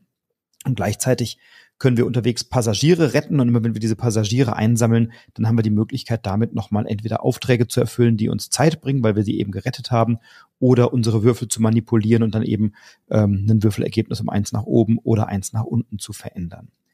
Ich darf mich, wenn ich so über dieses Feld laufe, auch nicht kreuzen, also ein bisschen wie bei Snake oder Get on Board oder so. Also ich darf mich nicht kreuzen, sondern ich muss eben da langlaufen. Ich habe so Treppenhäuser, in die kann ich reingehen und dann kann ich in einem anderen Treppenhaus wieder rausgehen. Also dadurch habe ich ein bisschen Variabilität und ich kann auch durch diese Räume laufen bis zu einem Zeitpunkt, wo die geschlossen sind. Denn immer dann, wenn wir einen dieser Aufträge erfüllt haben und weitere Zeit freigeschaltet haben, bekommen wir auch einen Hinweis vom Spiel, wo sich denn der Psychopath auffällt. Und das ist relativ clever gelöst. Da wird einfach gewürfelt ähm, und dann wird geschaut, ist der im Ober- oder im Unterdeck, ist der rechts, links oder in der Mitte oder ist der in dem großen oder in dem kleinen Raum. Und je nachdem, äh, was ich dann würfle, kriege ich dann eben eine dieser Informationen. Die Räume, in denen er dann nicht ist oder die Bereiche, in denen er dann nicht ist, dann werden die entsprechenden Räume äh, ausschraffiert. Die kann ich dann nicht mehr betreten, weil die Security des Schiffes die dann verschlossen hat. Das heißt, es wird immer schwieriger, äh, auf diesem Plan einen guten Weg zu finden, über den ich über den ich laufen kann oder wo ich rumlaufen kann, weil immer mehr Räume geschlossen werden. Das heißt, es verdichtet sich immer bis zum großen Showdown, wo ich dann hoffentlich mit allen Spielenden über meine Würfelwürfe dann den Weg in den richtigen Raum gefunden habe. Also so würde ich das Spiel jetzt erstmal beschreiben. Ähm, wie hat's denn für dich funktioniert? Du hast es ja auch gespielt. Hat's dir Spaß gemacht und ist da für dich eine Atmosphäre entstanden? Oder wie hat es als Roll and Write für dich funktioniert? Das sind ja zwei verschiedene Fragen. Also, also hier muss man erstmal sagen, dass natürlich die Mechanik im Vordergrund steht. Also wie du es auch schon beschrieben hast, hier wird keine Geschichte erzählt, die jedes, die man einmal spielen könnte, sondern es ist eher so ein bisschen abstrakter. Und es geht ja wieder um diesen Psychopathen und diesen Mörder auf dieser Killer Cruise, wo ich schon in dem Originalspiel, weil ich kannte die Geschichte nicht, nicht verstanden habe, warum so zwei Personen sind. Habe ich erstmal lange überlegt. Inzwischen weiß ich's. Okay, es gibt einen Mörder und es gibt einen Psychopathen alles klar. Und wir streichen dann so nach und nach die ganzen verschiedenen Orte durch, bis wir das am Ende dann so festgemacht haben, ähm, wo die stecken. Ich fand, ähm, dass das ein funktionierendes Spiel war. Ich habe also gemerkt, ja, okay, es geht jetzt darum, die Sachen so einzusammeln. Ich habe aber das Thema nicht gespürt. Also ich hatte nicht das Gefühl, wirklich jetzt jemanden hinterher zu jagen oder irgendwie ein Feld wirklich zu finden oder sowas. Das fand ich mehr gewollt, als es dann wirklich funktioniert hat. Deswegen war das Spiel nicht schlecht. Also es hat ähm, gut funktioniert. Aber es war jetzt auch nichts, was ich immer wieder rausholen würde und sagen würde, oh, ich muss dir das mal zeigen. Ähm, bei einem Killer Cruise war es ja wirklich noch dieses Schiff, was so imposant war und dass ich wirklich auch Leuten dann zeigen wollte, guck mal, was Brettspiele können, wie das auch aus dem Tisch aussieht und wie man dann Lust hat, das eigentlich mal auszuprobieren. Und da habe ich auch die Geschichte mehr gespürt, indem halt diese verschiedenen Decks immer so aufgedeckt wurden. Das ist natürlich hier überhaupt nicht möglich als Roll and Ride und will sie auch gar nicht. Es ist halt eine heruntergespeckte Version. Aber wenn man halt dann sowas wegnimmt, dann bleibt am Ende halt vielleicht auch etwas nur noch übrig, was als gewöhnlich zu bezeichnen ist und auch nichts, was mich jetzt so anfixt, dass ich sagen würde, oh, ich möchte das immer und immer wieder erleben. Positiv möchte ich noch anmerken, weil wir ja gerade diese Tischpräsenz hatten beim großen Bruder. Es ist schon hochwertig. Also diese Blöcke, wenn man sie aufmacht und sowas, dann merkt man schon, okay, das ist jetzt nicht irgendwie was ganz Billiges rausgebracht, sondern da hat man sich Gedanken gemacht, wie das Ganze noch schön aussehen kann ähm, ja, das fand ich, fand ich positiv. Was ist? Auch so eine Silhouette von so einem Schiff, ne? Diese, ja. diese Zettel, die man da, da hat, die reißt genau. du dann so ab und dann hast du auch, wenn du das aufklappst, so eine rechte Seite und eine linke Seite, das ist dann so entsprechend laminiert und dann gibt's ja auch unterschiedliche Schwierigkeitsstufen in diesen Blöcken. Also du kannst dann auch überlegen, habe ich jetzt hier gerade mit äh, Einsteigerinnen und Einsteigern zu tun oder habe ich vielleicht fortgeschrittene Spielerinnen und Spieler und kann mir dadurch den Schwierigkeitsgrad auch ein bisschen anpassen. Auch innerhalb des Spiels habe ich die Möglichkeiten, die, die Schwierigkeit zu variieren, wenn es zu leicht oder zu schwer ist. Also das ist durchaus gut durchdacht, so würde mhm. ich sagen. Aber es ist für mich eher eine, Knobelaufgabe oder eine intellektuelle Aufgabe, wo laufe ich da jetzt lang, als wirklich ein, ein, ein Spiel, bei dem ich richtig richtig Freude habe, Entscheidungen zu treffen oder so. Ne? Und ich habe es jetzt mehrfach gespielt. Ähm, ich glaube, es ist uns nur einmal gelungen, es zu schaffen. Ähm, oh, okay. In der, leichtere, in der leichtesten Variante ist es uns gelungen, bei den, oder, oder zweimal vielleicht, bei den schwierigeren nicht ähm, weil immer eine Person gerade dann eben nicht in diesen Raum gekommen ist. Weil es reicht ja nicht, wenn eine Person in diesen entsprechenden Raum kommt, sondern du bist dann als Gruppe davon abhängig, dass irgendwie alle gleichermaßen ein Verständnis dafür haben, wie sie jetzt da optimal ihre Wege planen. Und wenn du unterschiedliche Spielerfahrungslevel am Tisch hast, dann gibt's eben auch Leute, die machen da mal ein bisschen Philippans und dann sind die plötzlich umschlossen von ihrer eigenen Linie, haben keine Treppe mehr und kommen dann nicht mehr raus und dann hast du irgendwie 25 Minuten gespielt und, und ein Dödel hat dann irgendwie sein, hat sich dann selber eingesperrt und dann kommt und dann sitzt halt als Gruppe da und sagst, naja, wir hätten es jetzt alle super gelöst, aber das muss dir doch auffallen, dass du da nicht mehr rauskommst. So, ja. ist dem Spiel nicht wirklich den, also, ne, aber, aber dann fand ich es irgendwie dann schade, dass ich denke, ja, okay, jetzt dann bist du immer abhängig von, von allen anderen oder so. Ähm, und trotzdem hat es als Spiel funktioniert. Das ist für mich so ein klassisches, keine Ahnung, du sitzt mal irgendwie am Strand oder am, am Baggersee im Sommer und nimmst dir mal irgendwie ein kleines Spielchen mit. Das ist jetzt nichts, wo ich sage, oh komm, heute Abend, wir haben noch eine halbe Stunde, spielen wir das. Da fallen mir wahrscheinlich tausend andere Spiele ein, die dann cooler sind. Und trotzdem hat es als Spiel gut funktioniert. Und wenn man Roll-and-Ride-Spiele mag, da gibt es auch erheblich schlechtere, es gibt auch bessere, aber für mich doch durchaus ein Spiel, ähm, was in so einem unaufgeregten kleinen Setting in einer kleinen Runde sehr gut funktioniert. Ja, und zumindest wurde sich ein Thema überlegt. Also das kann ja. man ja schon noch dazu sagen, dass es ja danach schon sinnvoll ist, dass diese Räume weggestrichen werden. Was ich ein bisschen komischer fand, war, dass wir uns alle im selben Schiff befinden, mhm. aber wir unseren eigenen Plan haben. Und ich dann immer gesagt habe, ich habe den Rettungsring ja eigentlich schon genommen, aber anscheinend gibt es dann genug für alle, dass man nochmal hingehen kann. Jeder kriegt das. Vielleicht hätte es mir besser gefallen, wenn wir alle auf einer gemeinsamen Karte gewesen wären oder irgendwie sowas. Also das ähm, habe ich mir nachgedacht, aber das ist natürlich wieder so eine Sache, das muss man alles dann ausprobieren und testen, wie das so spieltechnisch dann funktioniert hätte. Aber gibt dir vollkommen recht. Das ist so etwas, das will es gar nicht sein, sondern es will so eine runtergebrochene Version sein. Und gerade dieses Beispiel, was du gesagt hast, wenn man wirklich irgendwo sitzt und so irgendwie nebeneinander noch irgendwas schnell einpacken will, da, da finde ich es vollkommen in Ordnung. Aber es gibt natürlich so viele Roll and Rides, die dann doch dem Ganzen den Rang ablaufen. Und zwar eindeutig. Also, und daher ist es etwas, wo ich sage, ich hätte mir mehr Thema gewünscht, glaube ich. Also mehr, dass ich spüre, ähm, was da eigentlich passiert. Und vielleicht auch eine Mechanik, die es ein bisschen besonderer macht. Also wo man auch sagt, okay, das zeichnet gegenüber anderen Roll and Rides ein bisschen aus. Ja, kann man, glaube ich, so stehen lassen. Äh, trotzdem ein nettes kleines Roll and Ride von Marco Teubner im Moses Verlag. Killer Cruise hieß es, genau. Killer Cruise, genau. Ja, dann hast du was mitgebracht, Steff, ähm, was uns beide wahrscheinlich in die Vergangenheit zurückführt. Wir sind, glaube ich, so äh, jahrgangsmäßig relativ nah beieinander. Und was uns oder mich zumindest in der Kindheit sehr beschäftigt hat, in ganz vielen unterschiedlichen Iterationen und Varianten, äh, über die wir sprechen können. Was hast du dabei? Das klingt ja fast, als würde Monopoly reden. Nein, nein, keine Sorge.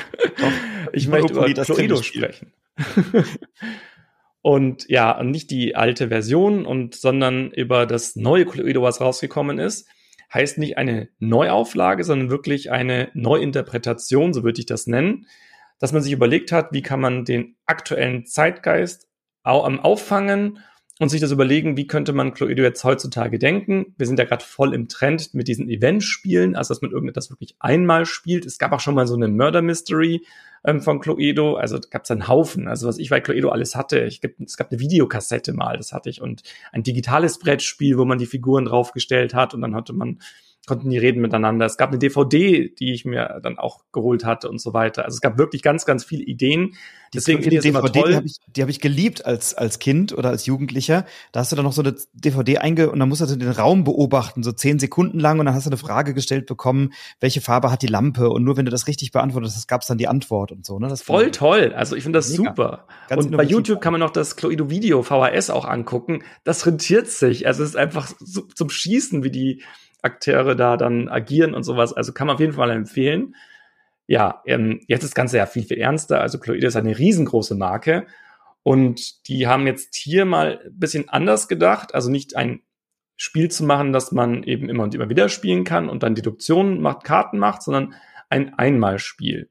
Heißt, man startet das, es gibt drei verschiedene Spiele, es gibt der Verrat in der Villa, Raub im Museum und ähm, Sabotage auf hoher See. Mord auf hoher See, glaube ich, oder? Sabotage auf hoher See. Okay. Also ich habe es gerade vor mir. Oh, okay, Entschuldigung. Ja, dann habe ich es mir einfach falsch aufgeschrieben. Entschuldige. Kein Problem.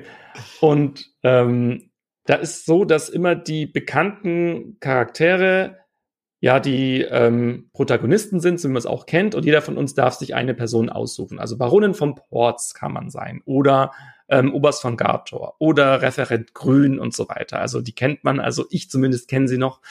Und das finde ich immer ganz witzig, dass sich hier halt eben jetzt gedacht wurde, ja, okay, wie können wir die in das jeweilige Setting bringen? Also muss ich schon so vorstellen, dass die jeweils andere Personen sind. Also die sind dann immer so ein bisschen beschrieben, was jetzt hier gerade auszeichnet. Und dann darf man sich eine von den Figuren ähm, wählen. Das Ganze richtet sich ganz klar an Familie. Also das ist nichts, wo ich jetzt sage, das sind wir, die jetzt ganz schön viel Krimi-Erfahrung haben, sondern geht es darum, die vielleicht zum ersten Mal mit sowas einsteigen. Gelöst ist das Ganze so, dass wir dann unseren Charakter aussuchen und dann ähm, erkunden wir die jeweiligen Szenerien. Also ich habe ja schon gesagt, eins ist in so einer Villa, so das ist das Klassische. Dann haben wir den ähm, ein Museumsraub, wo man eben reingehen kann, und ähm, einmal auf einem hoher See auf so, einem, auf so einer Yacht, wo man sich dann so befindet.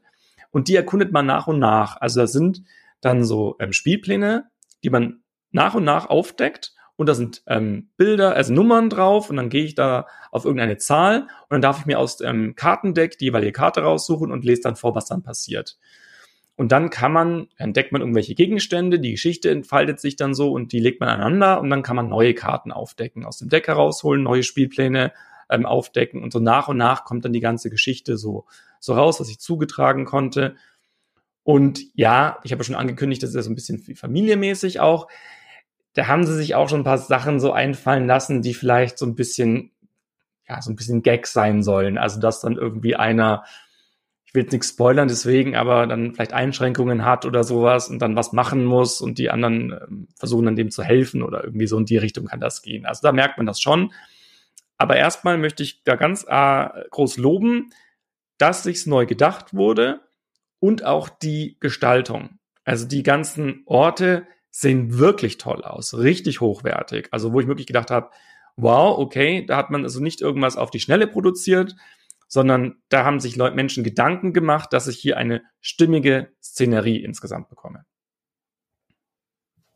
Ja, möchte ich gerne ergänzen. Also die, die, die grafische Gestaltung, die Farbwelt, das, das sieht alles sehr stimmig aus, sehr, sehr schön. Und was mir auch gut gefällt, du hast ja in diesem, in dieser, das ist ja durchaus auch eine voluminöse Schachtel für das, was drin ist, ähm, hast du erstmal umgedreht äh, diese ganzen Landschaftsplättchen. Also du, du hast nicht gleich den kompletten Spielplan vor dir und läufst da durch, sondern du setzt den eben so nach und nach zusammen. Und dann äh, deckst du eben ein Spielplanteil auf und hast du vielleicht nur einen Raum, die Eingangshalle oder vielleicht das Oberdeck des Schiffes oder den Museumseingang oder so. Und dann gehst du eben auf diese Nummern, wie du es schon sagtest, hast dann da vielleicht irgendein Rätsel oder ein Indiz oder eine Aufgabe oder so, musst dann was lösen.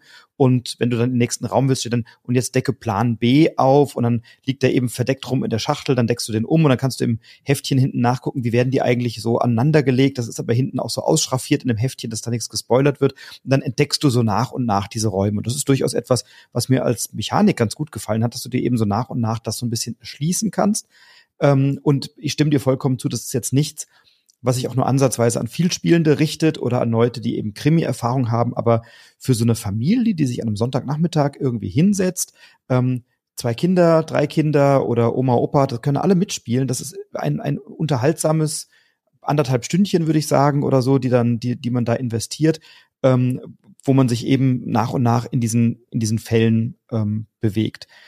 Ich fand die Rätselqualität für uns viel zu leicht natürlich. Also wenn du als Vielspieler oder als Krimi-Experte diese, das sind keine Rätsel, das ist einfach so, okay, okay, habe ich verstanden, nächste Karte. Ähm, wenn du es als Familie spielst, gibt es durchaus, wenn, wenn ich mir überlege, mit zwölf Jahren oder mit, mit, mit zehn Jahren oder so, gucke ich mir solche Rätsel an, äh, dann knobel ich da einen Augenblick mit den Eltern und dann macht es durchaus Spaß. Ähm, und ich glaube, genau das ist die Zielgruppe, die da an, an äh, Krimispiele herangeführt werden. Was mir auch gut gefällt, weil es eben für diese Zielgruppe ist, ist es komplett unblutig. Deswegen ist natürlich nicht Mord auf hoher See, wie ich behauptet habe, sondern Sabotage Ähm, wenngleich möglicherweise ja doch ein Verbrechen passiert. Aber es ist, äh, es ist eben unblutig. Also es gibt ja vielleicht mal einen Text, wo dann was drinsteht oder so, aber es ist jetzt nicht äh, super gewaltsam, dass ich denke, oh Gott, oh Gott, das kann ich jetzt meinem Kind nicht zumuten oder das kann ich jetzt irgendwie nicht, nicht auf den Tisch bringen. So, und dafür hat es mir wirklich ganz gut gefallen. Ne? Mhm. Da, die, du hast schon angesprochen, die Rätsel waren sehr einfach. Das finde ich jetzt aber nicht schlimm. Mich hat eher gestört, dass es keine Alternativen gibt. Also, dass du halt wirklich Sachen zusammenlegst und wenn man mal einen Fehler machen würde, es wird gar nicht eine Karte dazu kommen, die irgendwie sagt, das ist jetzt verkehrt oder sowas, sondern im Prinzip war es ganz häufig gleich die nächste Karte, die eigentlich auch im Deck oben liegt, ist dann auch die Karte, die gesucht wird. Und zum Beispiel die Kartendecks sind durchnummeriert von eins bis fünf und dann ist ein dreistelliger Code, dann weiß man schon, die erste Zahl wird das sein und da kann man sich natürlich dran hangeln. Also da kann man meiner Meinung nach schon auch noch ein bisschen das verbessern, wo ich mir dachte, auch wenn es Familien anspricht, das kriegen die auch hin, das merken die auch, dass die erste Zahl halt einfach das sein muss, welches Deck wir uns gerade befinden. Ich hatte ein paar erzählerische Dissonanzen. Mhm. Das war im alten Cluedo schon so, das ist jetzt hier genauso wieder. Es ist halt einfach einer der, der Täter oder die Täterin von den Charakteren, die wir spielen. Und ich hatte natürlich prompt auch mein erstes Spiel, was ich gespielt habe, mir die Figur ausgesucht, die es am Ende dann auch ist wo ich halt dann am Ende ganz groß, ja, spurig dann sagen konnte, ja, ich möchte den Fall lösen, ich bin's. Und ähm, mit dem Tatwerkzeug und in dem Ort. Und wo ich mir denke, mach das doch nicht. Also ich hätte gerne gewollt, dass die Welt noch mehr lebt, ich, dass man den Charakteren noch mehr, ja, charakterliche Merkmale zuschreibt, noch mehr interagieren lässt mit der Welt und ich einfach nur so ein Detektiv bin und die vielleicht befragen kann und mit denen was mache, als dass ich das selber bin. Weil das haben sie eh nicht gemacht, dass man irgendwie unterschiedliche Sachen erleben kann, je nachdem, wer dorthin geht. Das ist ja so mein Wunsch gewesen, dass man sagt, ja, okay, jeder Charakter hat so ein eigenes Heftchen vielleicht und dann je nachdem, wenn Baronin von Ports hingeht, macht die was anderes am Tresor als Professor Blom. Und das hätte ich halt total schön gefunden, wenn das so ein bisschen gelebt hätte und das so, ja, und ich bin vielleicht Detektiv und beobachte eher nur und gucke nach, was die machen und kann dann vielleicht die steuern und sagen, gehen Sie mal zu dem Tresor und machen mal das oder irgendwie so. Das finde ich eine vertane Chance. Denn die Titel selber haben mir wirklich gefallen und Spaß gemacht, weil ich das alles so toll fand und ich halt auch so ein Cluedo-Fan bin. Deswegen war es danach eher so ein bisschen, ach, das wäre doch besser gegangen. Ich weiß nicht, ob du mal Scooby-Doo The Haunted House gespielt hast, Haunted Mansion gespielt mhm. hast. Mhm Lange. Da wurde das nämlich viel, viel besser umgesetzt. Also, und das ist also schon da. Also, es wäre möglich gewesen. Und das fand ich wirklich schade. Da hatte ich das Gefühl, dass die Personen, die das Layout gemacht haben und die ganzen Zeichnungen mehr Arbeit reingesteckt haben, als die, die die Geschichte entwickelt haben. Das ist eine Beobachtung, die ich, die ich teile. Ähm, was mir an Cluedo gefällt, ist ja nicht, dass die differenziert Geschichten erzählen können oder dass die jetzt äh, tolle Round Characters hätten, wo ich sage, oh, das ist aber spannend, was ich da jetzt für, für einen Aspekt wieder kennenlerne, sondern Cluedo ist so dieses wohlfühlig zurückkehren in die Kindheit und so diese diese Welt von, ah ja, da ist er wieder der Reverend Grün und da ist er wieder das Fräulein Gloria oder so. Ähm, und dafür finde ich es völlig in Ordnung. So äh, diese diese Reminiszenz an das, was ich früher mit Cluedo verbunden habe. Und dieses Erleben, ach guck mal, die können nicht nur Villa, die können auch Museum und Yacht, so, mhm. ne? weil mhm. Cluedo ist halt traditionell immer in dieser Villa. Ähm, und das fand ich dann irgendwie schön. Und gleichzeitig hätte ich mir auch sowas gewünscht wie, dass vielleicht einzelne von, das, das ist in diesem Raub im Museum, ist das ein bisschen angeklungen, dass die dann manchmal Aufgaben hatten, wo wir uns als Team für eine Lösung entschieden haben. Und dann hieß es, keine Ahnung, Professor Blom, der kennt sich mit Technik aus, der knackt jetzt die Alarmanlage oder so. Das stand aber dann eben nur im Text und ich hätte mir eher gewünscht, dass dann vielleicht die Charaktere noch eine Sonderfähigkeit hätten oder eine Karte, die ich einsetzen kann oder irgendein Joker oder irgendwas, dass, dass, dass es jetzt ganz gut ist, dass ich gerade den Professor Blom spiele, weil meine Fähigkeit bringt jetzt meine Gruppe an der Stelle weiter. So.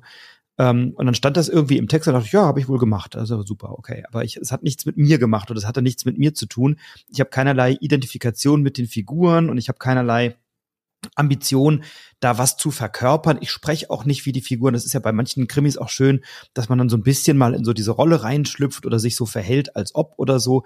Und all das ist es nicht und all das will es aber auch nicht sein. Ähm, und, und, und das verpasst ein bisschen die, Chance. Ne? Und ich habe aber die ganze Zeit, du kennst ja wahrscheinlich auch diese, diese Cluedo-Serie mit äh, Gundis Zambo aus den Natürlich. 90ern oder so. Selbstverständlich. ja, so mit Till Topf und äh, Horst Frank, der Augen rollend als Oberst von Gato da irgendwie rumsaß und so. Ähm, und, und, und in diese Welt fühle ich mich dann. Ich bin dann einfach, wenn ich das spiele, mal 90 Minuten wieder in den 90ern, besuch mal ein paar alte Freunde, die gute alte Baronin von Ports und den guten alten Reverend Grün. Und dann ist mir tatsächlich fast schon wurscht, nein, nicht ganz, aber schon fast schon wurscht, was das Spiel will, weil es ist wirklich wie so ein Besuch bei der alten Tante, wo ich sage, ach, das ist nett, da gibt's lecker Kuchen und wenn ich da wieder weggehe, war eine nette Zeit, ist auch wieder okay, aber hat nicht viel mit mir gemacht, vielleicht ein bisschen so. Ein bisschen verschroben ist sie die Tante, genau, genau. aber irgendwie riecht sie auch schon so ein bisschen anstrengend. Ja, richtig, genau, aber aber wir hatten unseren Spaß und das ist es, sehe ich nämlich ganz genauso, deswegen verzeihe ich da vielleicht auch ein bisschen was und ich habe alle drei Teile gespielt und alle drei haben mir danach dieses wollige Gefühl gegeben, mit irgendwas Schönes jetzt gesehen zu haben und erlebt zu haben. Deswegen finde ich ja diese Szenerie so stark. Also wenn das nicht gewesen wäre, wäre es, glaube ich, auch nicht so hoch bei mir im Kurs, wie es jetzt eigentlich dann am Ende angekommen ist. Also weil man immer wieder was Neues entdecken kann, was Neues sehen kann, was schön aussieht, ähm, was gut dazu passt. Ähm, ja, diese Dissonanzen, was zum Beispiel, ich möchte noch ein Beispiel geben, was kein mhm. großer Spoiler ist, weil wir haben ja gerade über das Museum schon gesprochen. Das sind ja auch so, dass man die Zahlen unabhängig voneinander entdecken kann, was ich eigentlich einen netten Ansatz finde. Letzten Endes muss man eh alle entdecken, aber auch das macht mir nichts. Aber zum Beispiel haben wir das so entdeckt, dass wir eigentlich erst gelesen haben, dass wir in diesem Museum eingesperrt sind, als wir alles andere schon angeguckt haben. Und das hatte halt auch wieder, ja, wo ich mir dachte, Mensch, mach das doch nicht. Also lass es doch erst gar nicht passieren, dass irgendwelche Dinge passieren, nachdem ich schon was anderes gemacht habe. Das ist halt so, mh, hm, denke, schade ich finde diese Idee, die du gehabt hast, sehr charmant, dass man wirklich hätte noch in diese Rollen schlüpfen können. Denn sie haben es ja schon erkannt. Also sie haben ja durchaus so Aktivitäten innen drin eingebaut, aber die sind so ein bisschen eher losgelöst, so ein bisschen künstlicher. Ich glaube, das wäre die, die bessere Wahl gewesen, die bessere Entscheidung gewesen. Nichtsdestotrotz, wenn du mich fragen würdest, für eine Familie, die jetzt sagt, sie möchte so ein Krimispiel mal erleben, aber sie soll es eben nicht so was Blutrünstiges sein, ähm, und trotzdem so von Atmosphäre sprühen, würde ich Cluedo empfehlen. Würde ich auch. Ähm, ich habe mich zwischendurch gefragt, ob ich es auch empfehlen würde, wenn es eben gerade nicht Cluedo wäre und ich nicht diese Verbindung oder diese Assoziation zu dem Spiel habe. Also ich glaube, dadurch gewinnt das eben. Und ich frage mich, wenn du halt jetzt 14 bist oder 13 und von Cluedo noch nie was gehört hast, ob du das dann auch so siehst. Aber ähm, die Welt an sich ist stimmig in sich. Ich habe neulich eine Folge äh, gehört, wo Jürgen Kahler sagte, das wäre das Schlimmste und Schlechteste, was er seit langem gespielt hat, weil er nur irgendwelche Karten aufdeckt oder so. Das konnte ich nicht teilen an der Stelle, weil ich gesagt habe, ja, natürlich ist das für uns als Zielgruppe eine Unterforderung auf jeder Ebene, aber es ist eben eine, eine nette Beschäftigung an der Stelle und deswegen ähm, würde ich es auch empfehlen für kleine Familien, wenig oder Gelegenheitsspielende und ich habe es auch, ich habe dann meine meine Exemplare weiter verschenkt alle und habe von denen, denen ich es geschenkt habe, die Rückmeldung bekommen, dass sie es total gerne gespielt haben. Also mhm, das glaube ich. Ein schönes Feedback an der mhm. Stelle. Sehr gut. So, ob jetzt versuche ich gerade von habe ich gerne gespielt eine clevere Überleitung zu finden, denn ich möchte mit dir sprechen über ein Spiel, als wir diese Folge vorbereitet haben, hattest du das äh, vorgeschlagen mhm. und dann habe ich mir das besorgt und dann haben wir das gespielt. Und zwar Unsolved Crime Cases Tod in den Alpen in der Edition Michael Fischer.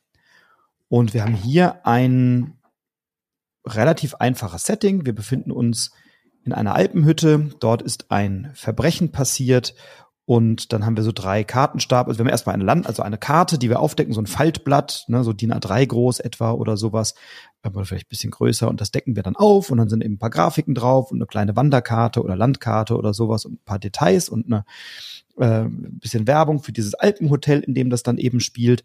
Und dann sind da drei Kartenstapel drin und man könnte sagen, der eine Kartenstapel, der treibt, treibt so ein bisschen die Story voran, der andere Kartenstapel sind dann so Indizien, Hinweise, Rätsel, die wir finden und der dritte Kartenstapel beinhaltet dann die Verdächtigen, die wir haben. Und dann ist es sehr klassisch, ähm, du bist irgendwo da steht dann zieh Karte X. Auf Karte X ist dann ein Rätsel, das löst du, dann kriegst du gesagt, welche Karte du als nächstes ziehst, dann hast du vielleicht ein paar Verdächtige gefunden und auf diese Art und Weise deckst du nach und nach Karten um, ähm, sammelst ein paar Informationen und löst dann diesen Fall. Das wäre jetzt zunächst mal die halberwegs neutrale Beschreibung dieses Falles.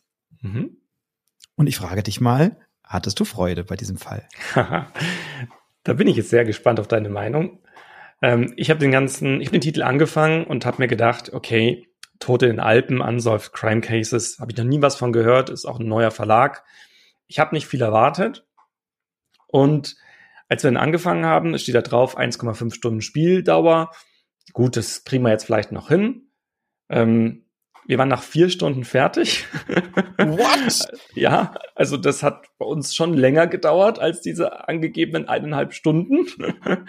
ähm, ging auch ein bisschen in die Nacht hinein. Je länger es ging, natürlich umso schwieriger wurde es für uns, weil wir ja wirklich müde geworden sind. Wir wollten aber unbedingt zu Ende spielen. Also das war schon etwas, was wir, was wir wollten. Denn der hat mir nicht schlecht gefallen. Das ist aber eine sehr da muss man es sehr, ja, in eine Richtung sehen. Und zwar, es geht so auf, ähm, wie ein B-Movie mir gefallen würde. Denn ähm, ich hatte bei diesem Spiel das Gefühl, als würde ich eine Netflix-Serie sehen, die zehn Folgen umfasst. Und man hat sich gedacht, wir packen das alles in eine Folge. Wir machen das alles irgendwie in eins rein. und deswegen ist da ein bisschen viel vielleicht auch an Story drin. Und deswegen passt da das ein oder andere auch nicht so. Und zum Beispiel auch die Einleitung wir wurden sehr schnell in das Abenteuer geworfen. Also ich kannte die ganzen Charaktere überhaupt noch nicht und zack, bumm, war ich da plötzlich mitten in der Story drin.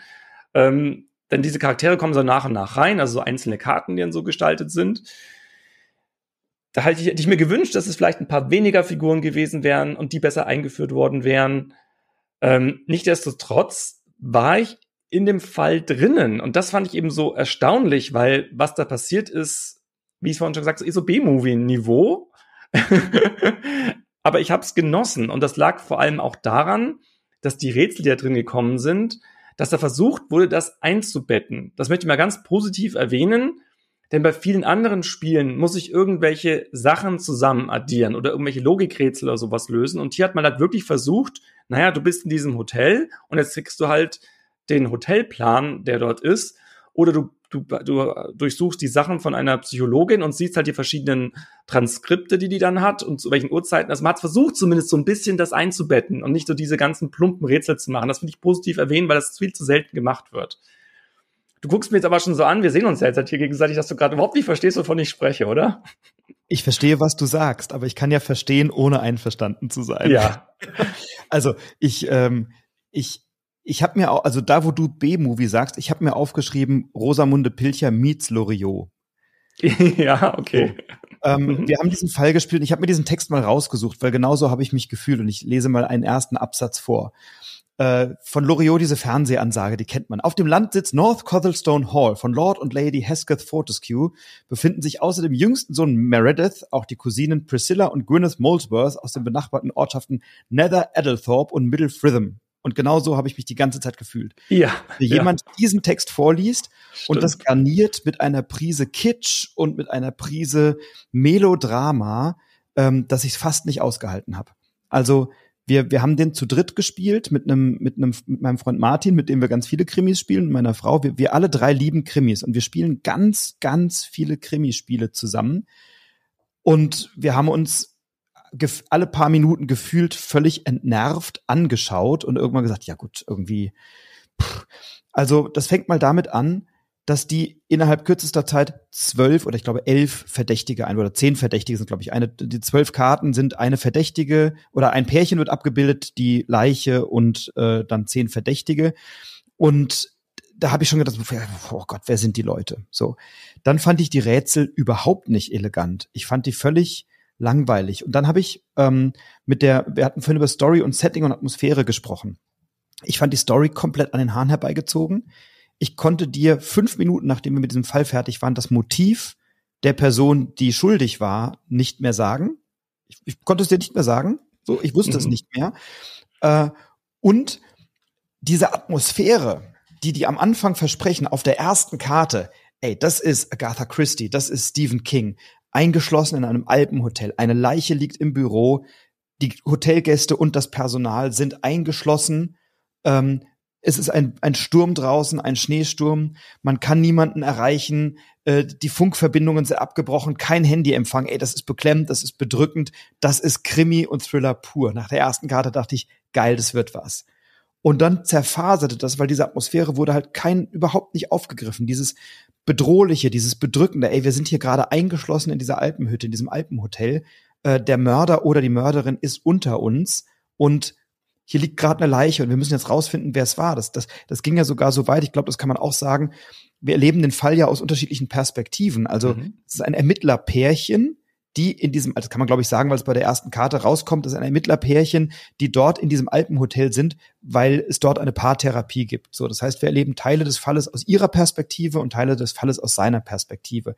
Das fand ich interessant, mhm. aber es hat mir es hat mir etwas versprochen, was es dann nicht eingelöst hat, nämlich Dissonanzen, Diskrepanzen, vielleicht auch eine unterschiedliche Wahrnehmung oder eine unterschiedliche Interpretation der Dinge. So, ähm, was tatsächlich passiert ist, ist, ich habe da zehn Verdächtige liegen und irgendwann sagt der Ermittler, so und den und den und die und die konnte ich jetzt irgendwie schon ausschließen. Dann drehst du die Karten um und sagst, ja gut, dann muss ich das ja gar nicht mehr machen. Das hat ja schon der Erzähler gerade hier für mich gemacht. Also da wurden zwei Seiten vorher irgendwelche Verdächtigen eingeführt, zwei Seiten später wurden sie wieder gekillt, also im Sinne von waren nicht mehr verdächtig und die, die waren nicht, nicht deswegen nicht verdächtig, weil man sie zweifelsfrei hätte ausschließen können, sondern weil die Geschichte behauptet hat, die sind nicht mehr verdächtig. So, und ich habe mich mhm. dann gefragt, sind die vielleicht doch verdächtig? Irrt der sich? Oder, oder ähm, hat der vielleicht was übersehen oder so? Und dann kommen die hinterher wieder. Das hätte ich richtig gut gefunden, aber nein, das war genauso trivial, wie es da steht. Die sind jetzt nicht mehr verdächtig. So.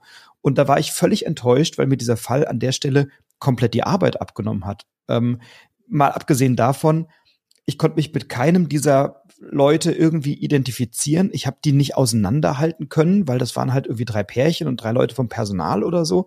Ich habe die nicht auseinanderhalten können. Die haben mich auch nicht interessiert. Ähm, und sie hatten alle irgendwie so einen Namen und eine Funktion. Aber Weißt du, was ich bei Cluedo mag, ist dieses Schlichte. Frau Weiß ist die Haushälterin, Reverend Grün ist der Pfarrer, Oberst von Gato ist der, äh, der, der vom Militär und Baronin von Ports die Adlige und so weiter und so fort. Die hießen, die hatten alle irgendwelche Allerweltsnamen. Ähm, dann hatten sie, äh, oder zum Teil und zum Teil sehr komplizierte Namen. Und dann hatten sie aber nicht wirklich so eine, so eine eindeutige Funktion, die es mir leicht gemacht hätte, diese Verdächtigen zu markieren oder abzuspeichern mit, das ist die Köchin, das ist der Butler, das ist der Rezeptionist, sondern das war halt die Frau von dem und das war der Mann von dem und so. Und wir haben diesen Fall, wir haben so etwa zwei Stunden gespielt und wir haben am Ende gesagt, wir haben jetzt keine Lust mehr. Wir haben dann irgendwann die Rätsel nicht mehr lösen wollen. Wir, wir, wir waren wirklich, wir saßen am Tisch und haben gedacht, also irgendwie dieser Fall verspricht total viel und löst nichts von dem ein. Und es war wirklich, ähm, so wie du sagtest, alle Folgen einer melodramatischen irgendwas Serie in ein Ding reingepackt und die wollten viel zu viel. Ich glaube, ein Drittel Inhalt und ein Drittel irgendwas hätte gereicht, eine Konzentration auf das Wesentliche, vielleicht nicht zehn Verdächtige, sondern vielleicht sechs Verdächtige, eingeschlossen in einer Alpenhütte, ähm, und da hätte irgendwas wie Atmosphäre aufkommen können, kam für mich überhaupt nicht auf. So, und es war dann, ähm, das kann ich vielleicht noch ergänzen, ein Teil der Lösungen kommt ja dadurch zustande, dass du auf den Karten Symbole hast, die du dann auf einer Website eingeben kannst in so einem Lösungsfeld. Ähm, und wenn du dich da mal irgendwie vertippst, fängst du wieder von vorne an. Musst du da, also ich, wir fanden es nur umständlich. Ähm, und ähm, also wir hatten tatsächlich an diesem Fall, wir waren, wir waren einfach nur noch genervt. Und wenn ich mir jetzt vorstelle, ich hätte das vier Stunden spielen müssen, ich, ich, ich hm. ich hätte wahrscheinlich lieber eine Solo-Version von Living Forest gespielt und das fand ich schon schlimm. die haben sich verzettelt, also Voll. muss man mal sagen. Und ich glaube, ja, das haben die bitte. irgendwann gemerkt und deswegen kommen die dann auf die Idee mit, nimmt die Verdächtigen einfach mal raus und legt die weg und sowas, weil ich glaube, die es selber gemerkt haben, dass das irgendwie sonst jetzt zu weit gegangen ist. Muss dir doch früher auffallen, also muss er doch noch mal ein Vierteljahr reinstecken oder so. Aber es ist eine tolle Aufmachung. Ja. Also wie es aussieht und auch was dabei liegt und so weiter. Da war ich positiv überrascht, weil wie gesagt, das ist ein neuer Verlag mit so einer neuen Idee, mit einem neuen Konzept. Und dann haben wir gedacht, okay, nicht schlecht. Und alles, was du sagst, kann ich unterschreiben und es stimmt. Und das Verrückte ist, ich habe überlegt, ob ich mir noch mal einen holen soll. also ich kann sie dir schicken. Ich habe äh, ich habe tatsächlich bei dem EMF Verlag die angefragt als Rezensionsexemplar, weil weil du ja auch drüber sprechen wolltest und haben sie mir gleich alle geschickt. Ähm, ich kann dir die anderen beiden gerne schicken. Ich habe gestern Abend ähm, ich hatte einen ganz langen Arbeitstag, 13 Stunden war ich gestern im Büro. Da war ich abends gestern um 10 zu Hause und habe gedacht, nee, pass auf, jetzt habe ich diesen, ich will jetzt nicht tot in den Alpen total verreißen, das ist ein neuer Verlag, am Ende tun wir dem irgendwie Unrecht oder ich habe irgendwas übersehen und ich will dann, ich will, ich will dann auch nicht so eine, jetzt habe ich ja gerade so einen kleinen Rant abgelassen oder mhm. so, ne? Äh, das, das, das möchte ich jetzt nicht so. Und dann habe ich mich hingesetzt ähm, und habe dann den Fall Lindberg noch gespielt, alleine, solo. Äh, meine Frau kam nach Hause und sagte, was machst du denn da? Du hattest doch einen langen Arbeitstag. Sag ich, ja, ich, ich spiele einen Krimi alleine. Ja, aber doch nicht den, da war doch der erste schon so schlecht. Mhm, so. Mhm. Und dann habe ich gesagt, magst du mitmachen? Sagst du, nee, ich gehe, ich lese irgendwas, ich gehe auf die Couch. So, dann hat sie sich auf die Couch gelegt. Ich habe dann irgendwie so anderthalb Stunden diesen Fall Lindberg gespielt. Ähm, und der war nicht besser. Okay, okay. Also da waren, da waren tatsächlich auch zwölf von diesen verdächtigen Karten, wovon dann wieder auf einem ein Pärchen, also und der und und der Fall und das muss man sagen, mh, die Grundprämisse der Geschichte hat mir wirklich gut gefallen. So, mhm. und dann mhm. stelle ich mir vor, da sitzen dann irgendwie zwei, drei Leute zusammen und sagen, hey, ich habe mir eine Idee für eine Geschichte. So. Und dann brainstormen die ein bisschen. Aber was keiner gemacht hat, ist aus der Geschichte Elemente rauszunehmen. Und das ist ja, wenn du, wenn du Krimis schreibst oder, oder Drehbuchautor bist, ähm, ich komme ja vom Theater, dann, dann ist tatsächlich etwas, was, was so beim Schreiben ein ganz großes Prinzip ist, kill your darlings. Also überlege wirklich, ob du die schöne Idee, die du gerade hast, jetzt wirklich brauchst für die Geschichte. Und hier musst du es noch mit der Spielmechanik zusammenbringen. Und ich hatte manchmal das Gefühl, wo sie sagt, na komm, wir müssen jetzt irgendwo noch ein Rätsel reinmachen, lass uns irgendwas mit Fußspuren machen. Dann kommt da irgend so ein Rätsel, ähm, dann musst du da irgendeine Lösung eingeben und dann geht's irgendwie weiter. Und auch da hatte ich so, also die Rätsel hatten hatten für mich auch nicht die Qualität, wo ich sage, da habe ich jetzt gerade richtig Freude dran, die zu lösen. Ein Rätsel, da höre ich mir dann irgendwie zwölf Zeugenaussagen oh, an ja, von 20 Minuten. Ja, und dann höre ich mir Audiodateien an von Leuten, die alle irgendwie gleich klingen. mein ja. Freund Martin sagte dann, das ist ja verrückt, alle Frauen äh, klingen gleich. So, ne? Also ich musste immer dazu sagen, jetzt spiele ich die Datei von XY ab. Dann erzählen die irgendwas. Ähm, und dann musste ich am Ende aus diesen Aussagen, das waren dann irgendwie zwölf Aussagen, a 30 Sekunden oder so, musste ich dann sagen, wer war zu welcher Zeit wo oder sowas. Wo ich, boah, ich muss meinen ganzen Kram nochmal anhören, hat man gar keine Lust drauf, das haben wir einfach im Lösungsheftchen nachgeschlagen, weil ich sagte, das finden wir schon raus. Ich verstehe, wie das Rätsel funktioniert. Wir hören uns das an, dann bilden wir eine Reihenfolge. Das haben wir schon verstanden. Wir hatten gar keine Lust, das zu tun. Und bei dem zweiten Fall, bei dem, bei dem Fall Lindberg, da hatte ich wirklich so einen äh, König der Löwen-Moment, weil dann höre ich mir eine also die Frage war dann, ich formuliere eine andere, die Frage ist, ähm, in welchem Raum war der, in, in welchem Raum stand der Kochtopf? Keine Ahnung. Und dann höre ich mir eine dreieinhalb Minuten lange Sprachnachricht an und dann ist die Antwort, und der Kochtopf stand im Wohnzimmer. Und dann muss ich Wohnzimmer eingeben. So. Ich dachte, das ist doch kein Rätsel. Das ist nur die Verpflichtung, dreieinhalb Minuten zuzuhören. So. Also ja, das war also nicht, es wird vermutlich nicht meine Reihe. Ich habe den dritten, also glaube glaub ich, vier Teile in dieser Reihe. Äh, ich habe noch den Sri Lanka-Fall, heißt er, glaube ich, irgendwie noch zu Hause. Ähm, wenn du die haben magst, ich schicke sie dir wirklich gerne zu. Nee, du hast mich jetzt ein bisschen abgeschreckt, weil meine Hoffnung war ja, dass, weil die Prämisse ja wirklich gut ist. Also muss man einfach mal sagen, also wie du es gestartet hast, das hörst du ja auch, also verschneite ähm, Hütte mit Paartherapie und das ist ja schon was, wo ich auch sage, oh, das ist ja mal ein anderer Ansatz, das ist eine andere Denkweise, jetzt aber auch klassisch natürlich, aber trotzdem was, wo ich mich erstmal wohlfühlen würde, mich interessiere für. Und da habe ich mir gedacht, vielleicht bei den anderen Fällen, das war halt so meine Hoffnung, wenn du sagst, es ist in die gleiche Richtung, dann möchte ich ehrlich gesagt auch nicht mehr. Mhm. Ähm, ich hatte Gefühl, das Gefühl, wie du es gerade so beschrieben hast, dass zwei Personen das geschrieben haben. Und die einen gesagt haben, du machst den und du machst den Part und danach hat man versucht irgendwie zu mergen und da ist was Komisches bei entstanden. Deswegen ist diese Dissonanz, die du gerade so beschrieben hast. Ich weiß nicht, ob es wirklich so ist, aber das Gefühl hatte ich mit diesen zwei separaten Personen, die ja unabhängig voneinander auch das Ganze ja, ähm, recherchieren. Ich hatte auch nie einen Bezug zu denen gewonnen. Das hast du vorhin auch so gesagt. Mein Problem war immer, äh, führt mich das Spiel an der Nase herum und diese zwei Personen, am Ende ist es einer von denen, weil das so komisch ist, weil man gar nicht versucht hat, die näher zu bringen. Also als sollte ich wirklich zu denen noch eine Distanz aufbauen. Ähm, da sage ich jetzt nicht, was dann dazu ist, vielleicht wäre es uns wie Spoiler, aber trotzdem, das habe ich gedacht, das ist der Grund, warum das so gestrickt ist. Und dann irgendwann merkt man, nee, es ist vielleicht auch einfach nur nicht so alles so rund gelungen. Also ich hätte tatsächlich mich darüber gewünscht, wenn es jetzt erst ein Fall gewesen wäre und man dann sagt, okay, wir lernen daraus, machen dann Fall zwei und drei und nicht alle drei auf einmal rausgehauen hätte. Denn da ist viel Arbeit reingesteckt. Also du siehst, es, es ist nicht irgendwas, wo man sich denkt, okay, da ist ein Neuverlag und hat einfach mal versucht, irgendwie schnell an Geld ranzukommen. Nein, also da merkt man, die hatten eine Intention, die hatten eine, eine Idee. Und ich habe mich auch gut unterhalten. Also wie gesagt, vier Stunden da durch. Also es war schon so nach der, warum spiele ich das eigentlich noch weiter? Warum breche ich nicht ab? Weil ich mir irgendwann gedacht habe, irgendwie äh, hat es mich doch so fasziniert. Also wollte jetzt irgendwie wissen, worauf es kommt. Es ist halt so eine komische Hassliebe, als wenn man einen schlechten Film anguckt. Deswegen habe ich ja vorhin gesagt, wie beim B-Movie. Empfehlen würde ich es nicht. Also, das würde ich keinem antun. Ich kann nur sagen, dass es für mich besser funktioniert hat, als ich es eigentlich zugeben will.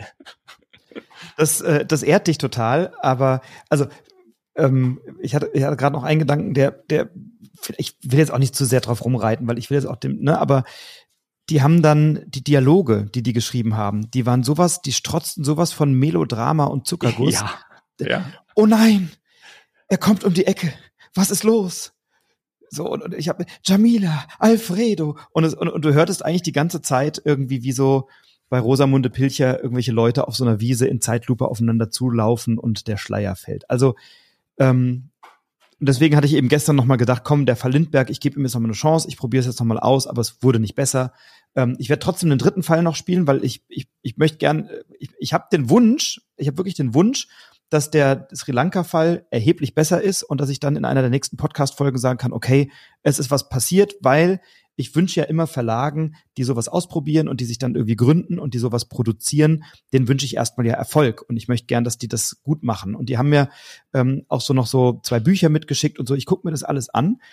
Ähm, ich habe mich ein bisschen gefühlt manchmal wie in so einem Rätselbuch eher. Also es hätte gar nicht das Spiel gebraucht mit so Karten, sondern es war für mich so ein bisschen mehr wie so ein Rätselbuch, wie so ein, so ein Comic, wo ich durchblätter und wenn du dann hier das mies, dann kannst du eine Seite weiter umblättern oder so. Also ähm, für mich war das gar nicht wirklich ein, ein Spielspiel im Sinne, dass ich jetzt diese Karten gebraucht hätte oder diese Website oder so. Aber ja, am Ende des Tages, äh, vielleicht wird es der Sri Lanka-Fall. Die ersten beiden, die ich jetzt gespielt habe, waren es nicht, aber vielleicht spiele ich sie auch in der falschen Reihenfolge.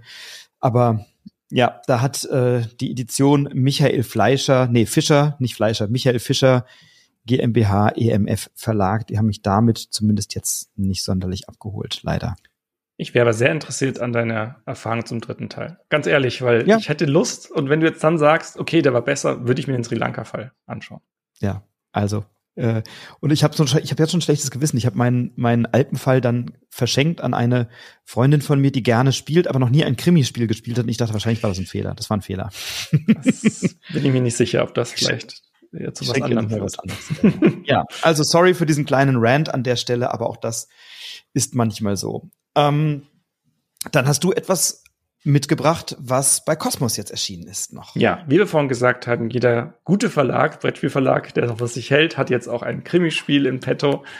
Cosmos hat ja schon auch welche gehabt, aber jetzt mal so richtig, ja, vielleicht für so eine Zielgruppe so 90 bis 150 Minuten. Wir reden über Suspects, das Detektivspiel, ist eine ähm, ja, Übernahme aus dem, ich glaube, amerikanischen Raum ist es, glaube ich, gestartet ist von Guillaume Montiage und Manuel Rousseau.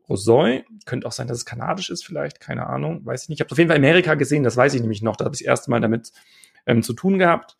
Bei Suspects spielen wir ähm, eine Detektivin, so in den hm, vielleicht so 30er Jahren ungefähr, hätte ich jetzt mal gesagt, in dem Dreh herum vielleicht. Und ähm, in verschiedenen Settings. Also es gibt mehrere Editionen davon. Insgesamt gibt es vier momentan. Drei davon habe ich gespielt. Und das ist ein Kartendeck hauptsächlich, dass wir auch wieder mit Karten, was wir steuern können, indem wir verschiedene ähm, Orte besuchen. Da sind wirklich so Pläne mit dabei, die auch wirklich alle wunderschön aussehen, sehr schön einführen in die verschiedenen Thematiken.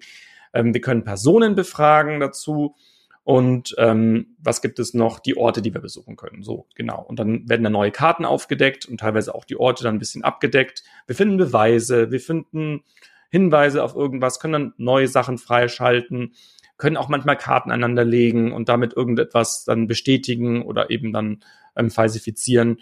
So in diese Richtung ähm, geht das Ganze. Und nachdem du jetzt gerade so seinen Rant gehabt hast, kommt jetzt mein Rant. Denn tatsächlich Suspects, ich habe gestern den neuen gespielt und ich werde keinen weiteren mehr spielen.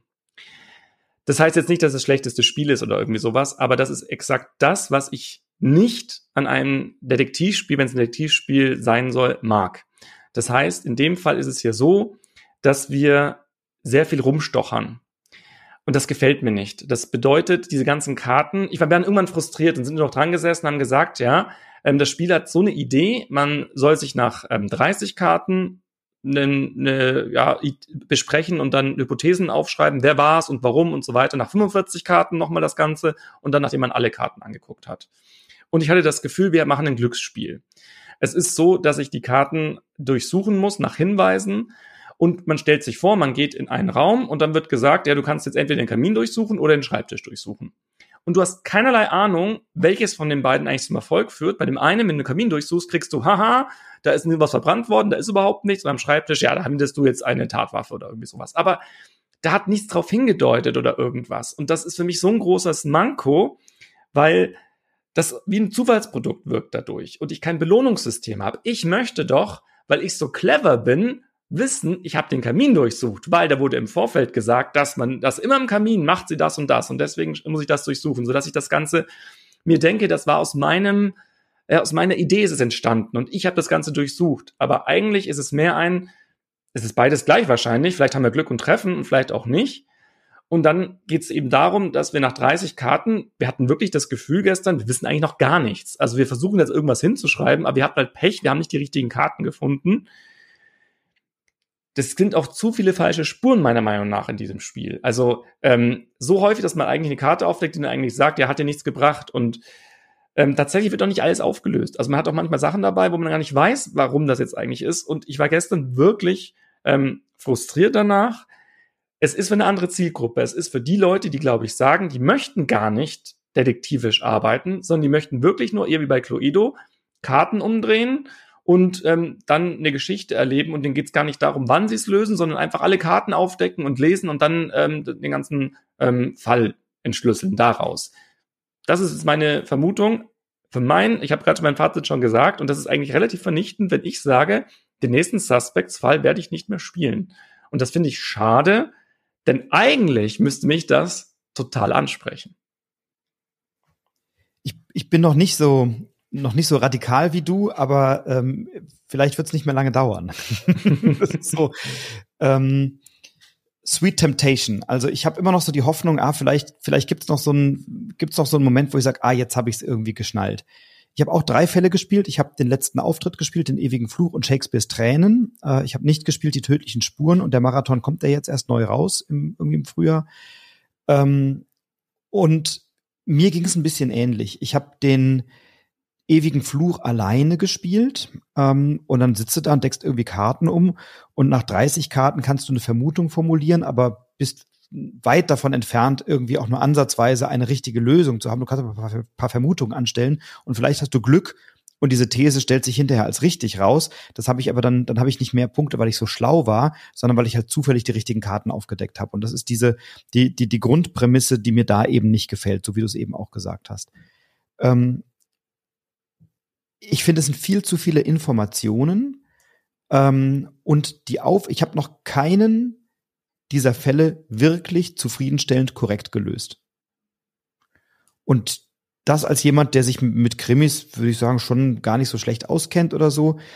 Ähm, klar habe ich immer mal eine Grundidee gehabt und klar habe ich auch mal einzelne Dinge richtig erlöst, aber ich habe nie einen Fall komplett logisch deduziert weil es so viele Details dann sind, auf die es zu achten gilt und so viele Einzelelemente, die du irgendwie berücksichtigen musst, die mal irgendwo als kleines Detail auf irgendeiner Karte völlig nebensächlich erscheinen, die dann plötzlich hinten raus die große Auflösung sein sollen und so. Vielleicht war ich dazu unaufmerksam, das weiß ich nicht, aber ich habe bei keinem dieser Fälle das Gefühl gehabt, äh, ich habe es jetzt zufriedenstellend gelöst. Und dann frage ich mich, was ist denn die Zielgruppe für diesen Fall? Also du hast vorhin gesagt, die Zielgruppe für diesen Fall und dann hast du die Länge des Falles genannt. Das sind Leute, die so anderthalb bis zwei Stunden darum ermitteln wollen oder so. Mhm. Sage das ist für mich noch nicht, das ist noch keine Zielgruppe. So, weil für wenig Spielende ist es aus meiner Sicht zu schwer. Also ich, ich kann mir also vielleicht liegt's an mir. Das will ich immer, immer mal positiv zugrunde liegen. Aber wenn ich mir jetzt vorstelle, ähm, ich bin so ein klassischer Mittelfeldspieler im Sinne von, ich habe ein bisschen mittlere Spielerfahrung. Ich bin kein kompletter Einsteiger in, im Spielen, aber ich bin vielleicht auch noch nicht der Vollprofi und kenne alles. Ähm, dann, dann gehe ich irgendwie ins Regal und sage, ich kaufe jetzt beim Hugendubel irgendwie diesen Kosmos. Ach, guck mal, Suspects, das Detektivspiel, das klingt ja irgendwie nett und diese Schachtelgröße, das ist ja irgendwie, das sieht doch alles nett aus, die nehme ich jetzt mal mit nach Hause. So, dann habe ich da 60 Karten und muss mir aus ganz vielen Informationen einen dann durchaus eine sehr komplexe Auflösung zusammenreimen. Ähm, da scheitere ich dran. So. Und ich habe das Spiel mit mehreren Leuten gespielt. Also ich habe alle drei Fälle in anderen Konstellationen gespielt. Die sind ja, ich sag mal, methodisch alle gleich. Ähm, und in allen drei Gruppen hatten wir diese Erfahrung gemacht. Und ich habe es dann jemandem äh, weitergegeben und habe einen Fall auch von jemandem bekommen, der sagt, ja, ich habe schon Spaß dran, aber ich, ich bin zu blöd dafür. Und ich sage, wenn das, wenn das irgendwie hinten rauskommt, dass alle, alle, mit denen ich das bisher gespielt habe, und du bestätigst es jetzt auch, und der andere Kollege sagt auch, ich bin da irgendwie zu blöd, diesen Fall zu lösen, dann sind vielleicht die Fälle einfach auch ein bisschen zu kompliziert ähm, oder nicht kompliziert, aber umständlich. Also da, da, da will da noch ein Detail und da kommt da noch ein Detail um die Ecke, wo du sagst, ja Gott, also da, wie willst du denn da jetzt drauf kommen? Ähm, was mir gut gefällt an dem Spiel, und das möchte ich vielleicht nochmal ähm, auch hervorheben, du hast gesagt, die Gestaltung ist sehr schön. Was mir gut gefällt, ist, ich habe so das Gefühl, ich habe eine recht große Freiheit. Also ich werde von dem Spiel nicht gelenkt. Ich habe auch keine Indizien, und du hast auch genannt, ja, es ist ein bisschen beliebig. Ähm, ich ich habe es noch als Freiheit empfunden zu sagen, gehe ich jetzt ins Büro oder gehe ich in die Küche und gucke mich da zunächst um oder da zunächst um. Und so macht das ja, wenn jetzt ein Ermittler an einen Tatort kommt, der muss ja auch eine Entscheidung treffen, wo geht er dann zuerst hin oder so. Und das ist was, das hat mir gut gefallen. Und auch zu entscheiden, wen befrage ich denn jetzt und in welcher Reihenfolge und zu wem gehe ich nochmal zurück. Also das sind durchaus Dinge, ähm, die ich daran schön finde. Und ich glaube, wenn man diese Fälle ein bisschen entschlackt und ein bisschen vereinfacht und weniger umständlich macht, dann ist das durchaus was, was mir gefallen kann. Ähm, zumal ich es auch schön finde, dass eine Ermittlerin im Fokus steht, eine Detektivin, das gefällt mir auch gut an der Stelle. Ähm, und bei diesem Fall Shakespeares Tränen gehen wir ja sogar in ihre Kindheit zurück und, und sehen, wie alles begann, weil sie in der Schule schon ihren ersten Fall gelöst hat. Und das finde ich dann irgendwie schön, zurückzukommen zu so einer Ermittlerin, die ich mag. Also das, was wir vorhin bei Cluedo kritisiert haben, wird hier gut aufgelöst aus meiner Sicht. Und wenn diese Fälle ein bisschen stringenter sind, ein bisschen mehr gestreamlined sind, ich glaube, dann kann das durchaus gewinnen. Und das wünsche ich mir eigentlich davon. Das sehe ich auch so mit den, die Figuren sind hier viel besser gezeichnet ähm, als in anderen Spielen. Also die dürfen auch mal was sprechen und dürfen auch mal einen Charakter entwickeln. Das, das finde ich richtig toll. Und auch wie du sagst, ich fand die Protagonistin super. Also, wo ich mir dachte, auch ich habe total Lust, mich mit der jetzt zu beschäftigen und die irgendwie in diese Kriminalfälle eintauchen zu lassen. Deswegen ist, glaube ich, meine Enttäuschung auch umso größer, wenn das andere, das Gesamtpaket nicht passt. Ich habe vorhin gerade überlegt, ob es bei mir wirklich so gewesen ist. Ich glaube, einen Fall haben wir tatsächlich gelöst, aber anderen, die anderen zwei Fälle, die ich gespielt habe, auch nicht. Ähm, das sehe ich aber anders. Ich finde es gar nicht schlimm, dass ich es nicht gelöst habe. Da bin ich ja vielleicht auch wieder die Ausnahme weil wir hatten zumindest immer so einen Aha-Moment dann am Fall der Auflösung. Ich glaube, das ist der Grund, warum die das nicht wollten. Ich glaube, die wollten immer die Spielerinnen und Spieler dazu kriegen, dass die am Ende die Auflösung lesen und dann sagen, ah, ach ja, und das und das und das. Die wollten vielleicht nicht dieses, naja, wir haben es gelöst, das ist so und so und so und so und deswegen müssen wir uns jetzt noch 30 Karten angucken und die geben uns überhaupt nichts. Doch, doch, fällt mir nämlich ein, ich hatte einen Fall, den hatten wir gelöst und dann hat man nämlich einfach am Ende noch einfach Karten angeguckt und zack, zack, zack, wir müssen ja alle Karten noch durchgucken, äh, bis wir durchsingen ähm, können. Stimmt, und den hatten wir nämlich gelöst gehabt. Und das hat mir gar nichts mehr dann gegeben, irgendwie noch weitere Karten anzugucken und noch, noch weiter zu lösen, ähm, das Ganze. Ich glaube, das ist der Hintergrund, warum die das so gemacht haben. Aber du hast recht, für Neulinge kann das sonst frustrierend sein. Außer man sagt denen halt gleich, ja, das ist ein schwieriger Fall und da geht's halt mehr um dieses Erleben und diese Hintergrundgeschichte und dass man am Ende halt dann so einen Aha-Moment hat, als selber so detektivisch ranzugehen. Also das Spiel suggeriert das natürlich. Also das tut nicht so, als wäre es ein Erzählspiel, sondern das will ja eigentlich, aber es wird dafür nicht gut genug umgesetzt, weil wenn es das wäre, dann möchte ich deduzieren können. Dann möchte ich auch wissen, welches von diesen beiden das Versteck sein könnte des Briefes oder sowas. Was, was ich schön fand, ähm, du hast eben gesagt, dass die Charaktere was sprechen dürfen und dass die sich gegenseitig bezichtigen können. Ich sag, ja, der hat, der ist immer so grantlich und der guckt immer so böse oder so. Also, dass die Charaktere, die Verdächtigen, übereinander etwas aussagen. Das zum Beispiel, das hat mir total gut gefallen, dass ich dann über entscheiden muss, wem glaube ich jetzt oder, oder worauf achte ich jetzt oder so. Ähm, und ich meine, Cosmos hat ja mit der Exit-Reihe eine gute Erfahrung gemacht, wie man Spiele auch so ein bisschen einpreist hinsichtlich des Schwierigkeitsgrads. Ne? Und ich würde mir eher wünschen bei Suspects, dass ich vielleicht so Profifälle habe und die würde ich jetzt wirklich als, ähm, ja, so wie du sagst, ich habe das hinterher gelesen und die Auflösung war schon schlüssig. Also ich habe gesagt, ah ja, gut, okay, so hätte ich es erkennen können. Aber ich habe dann das schon schade gefunden, dass ich nichts davon erkannt oder wenig davon erkannt habe. So, das habe ich schon gedacht, okay, also hm. Ähm, und wenn man dann vielleicht unterschied unterschiedliche Schwierigkeitsgrade da benennt oder so, dann glaube ich, kann dieses Grundprinzip funktionieren. Ähm, eine Sache, die hat mir, die hat mich kolossal gestört. Hast du diesen Fall letzter Auftritt gespielt? Mhm. Nee, ich glaube, der ist der, den ich nicht habe. Ja, da ist nämlich, ähm, es werden ja immer so Leitfragen vorgegeben. So. Und eine dieser Leitfragen ist einfach falsch. Die führt mich das komplette Spiel über in die Irre. Und wir haben das äh, zu zweit gespielt ähm, und haben dann hinterher gesagt, das, das stimmt nicht, was da steht. Das kann nicht stimmen. Das, das ist falsch. Und so war es dann auch. Und das, und das hat mich wahnsinnig frustriert. Und das kann nur ein Übersetzungsfehler sein oder ein redaktioneller Fehler. Aber der muss einem Verlag wie Kosmos auffallen. Das ist jetzt, das sind jetzt keine Anfänger. Da sitzen wirklich viele Profis. Und ähm, also kann ich vielleicht, ich, ich spoilere es einfach, weil es ist kein, ich sage jetzt nicht die Lösung, aber da steht drin, warum war es ein Unfall und kein Mord, ist, glaube ich, die Frage. Oder warum war der Todesfall ein Unfall? Und es war kein Unfall, es war ein Mord. So. Mhm. Und wir haben okay. die ganze Zeit nach Belegen dafür gesucht, dass es ein Unfall ist. Mhm. Mhm. Und haben dann gesagt, das, das, nee, das war kein Unfall, das war doch ein Mord. So. Und das darf nicht passieren aus meiner Sicht. Also das ist, das ist zu irreführend an der Stelle ich, also ich bin noch nicht an dem Punkt, dass ich sage, ich spiele die nicht mehr. Ich habe schon Lust, die tödlichen Spuren und auch diesen Marathon noch mal zu spielen. Ähm, aber ich würde mir eben für die Zukunft wirklich wünschen, dass sie ein bisschen differenzierter noch die Schwierigkeitsgrade draufsetzen oder die Fälle ein bisschen entschlacken, ein bisschen weniger kompliziert machen, ein bisschen weniger umständlich, weil das Grundprinzip finde ich nicht so schlecht an der Stelle. Ja. Wenn du jetzt sagst, der Marathon, der rentiert sich, dann würde ich das auch noch tun. Ansonsten bin ich jetzt auch durch damit. Also tödlichen Spuren habe ich auch gespielt. Und da würde ich auch sagen, geht in die gleiche Richtung. Also da war ich jetzt auch nicht überzeugt von. Und ich finde es halt so schade, weil der Ansatz so gut ist. Also da ist so viel drin, was mir eigentlich gefallen könnte. Und da merkt man halt auch, dass Kosmos das halt nur übernimmt. Also ich, ich glaube, dass die da selber dann nicht mehr redaktionell viel machen, sondern wahrscheinlich nur eine Übersetzungsarbeit liefern. Ja, das ist wahrscheinlich das Problem. Weil, weil Cosmos hat da mehr Kompetenz, glaube ich, als, ja. als das, was man in diesem Spiel sieht. Ne? Genau. So, ähm, aber genau, an der einen Stelle, glaube ich, muss es ein Übersetzungsfehler sein oder, oder ich habe was grundlegend falsch verstanden. Aber ich, wir haben es mehrfach nachgelesen und na gut, aber sowas passiert eben auch. So, dann kommen wir jetzt doch schon zum letzten Spiel, das wir vorstellen. Sieben haben wir schon, jetzt kommen wir zum letzten. Und das letzte, über das wir sprechen möchten, ist vom Noctis Verlag. Das sind ähm, ja drei Autoren: Lukas Setzke, Martin Student und Verena Wiechens, die die äh, den die Noctis Verlag GmbH haben. Das heißt, die haben sich zusammengeschlossen, um diese Krimis zu entwickeln. Haben noch ein, zwei andere Spiele im Programm, aber eben vier Krimis hauptsächlich. Und den, über den wir spielen wollen, heißt Stillleben. Der ist 2022 erschienen im Noctis Verlag. Und da sind wir schon auch drei, vier Stunden gut beschäftigt. Wir haben eine andere Prämisse, also jetzt versuchen wir keinen Kriminalfall zu lösen, sondern wir versuchen ein Verbrechen zu begehen. Also wir stehen auf der anderen Seite des Gesetzes und wir möchten einen Kunstraub durchführen bei Stillleben, denn in der Amsterdamer Bachmann Galerie befindet sich befinden sich Kunstwerke und wir bekommen den Auftrag, eines dieser Kunstwerke zu stehlen.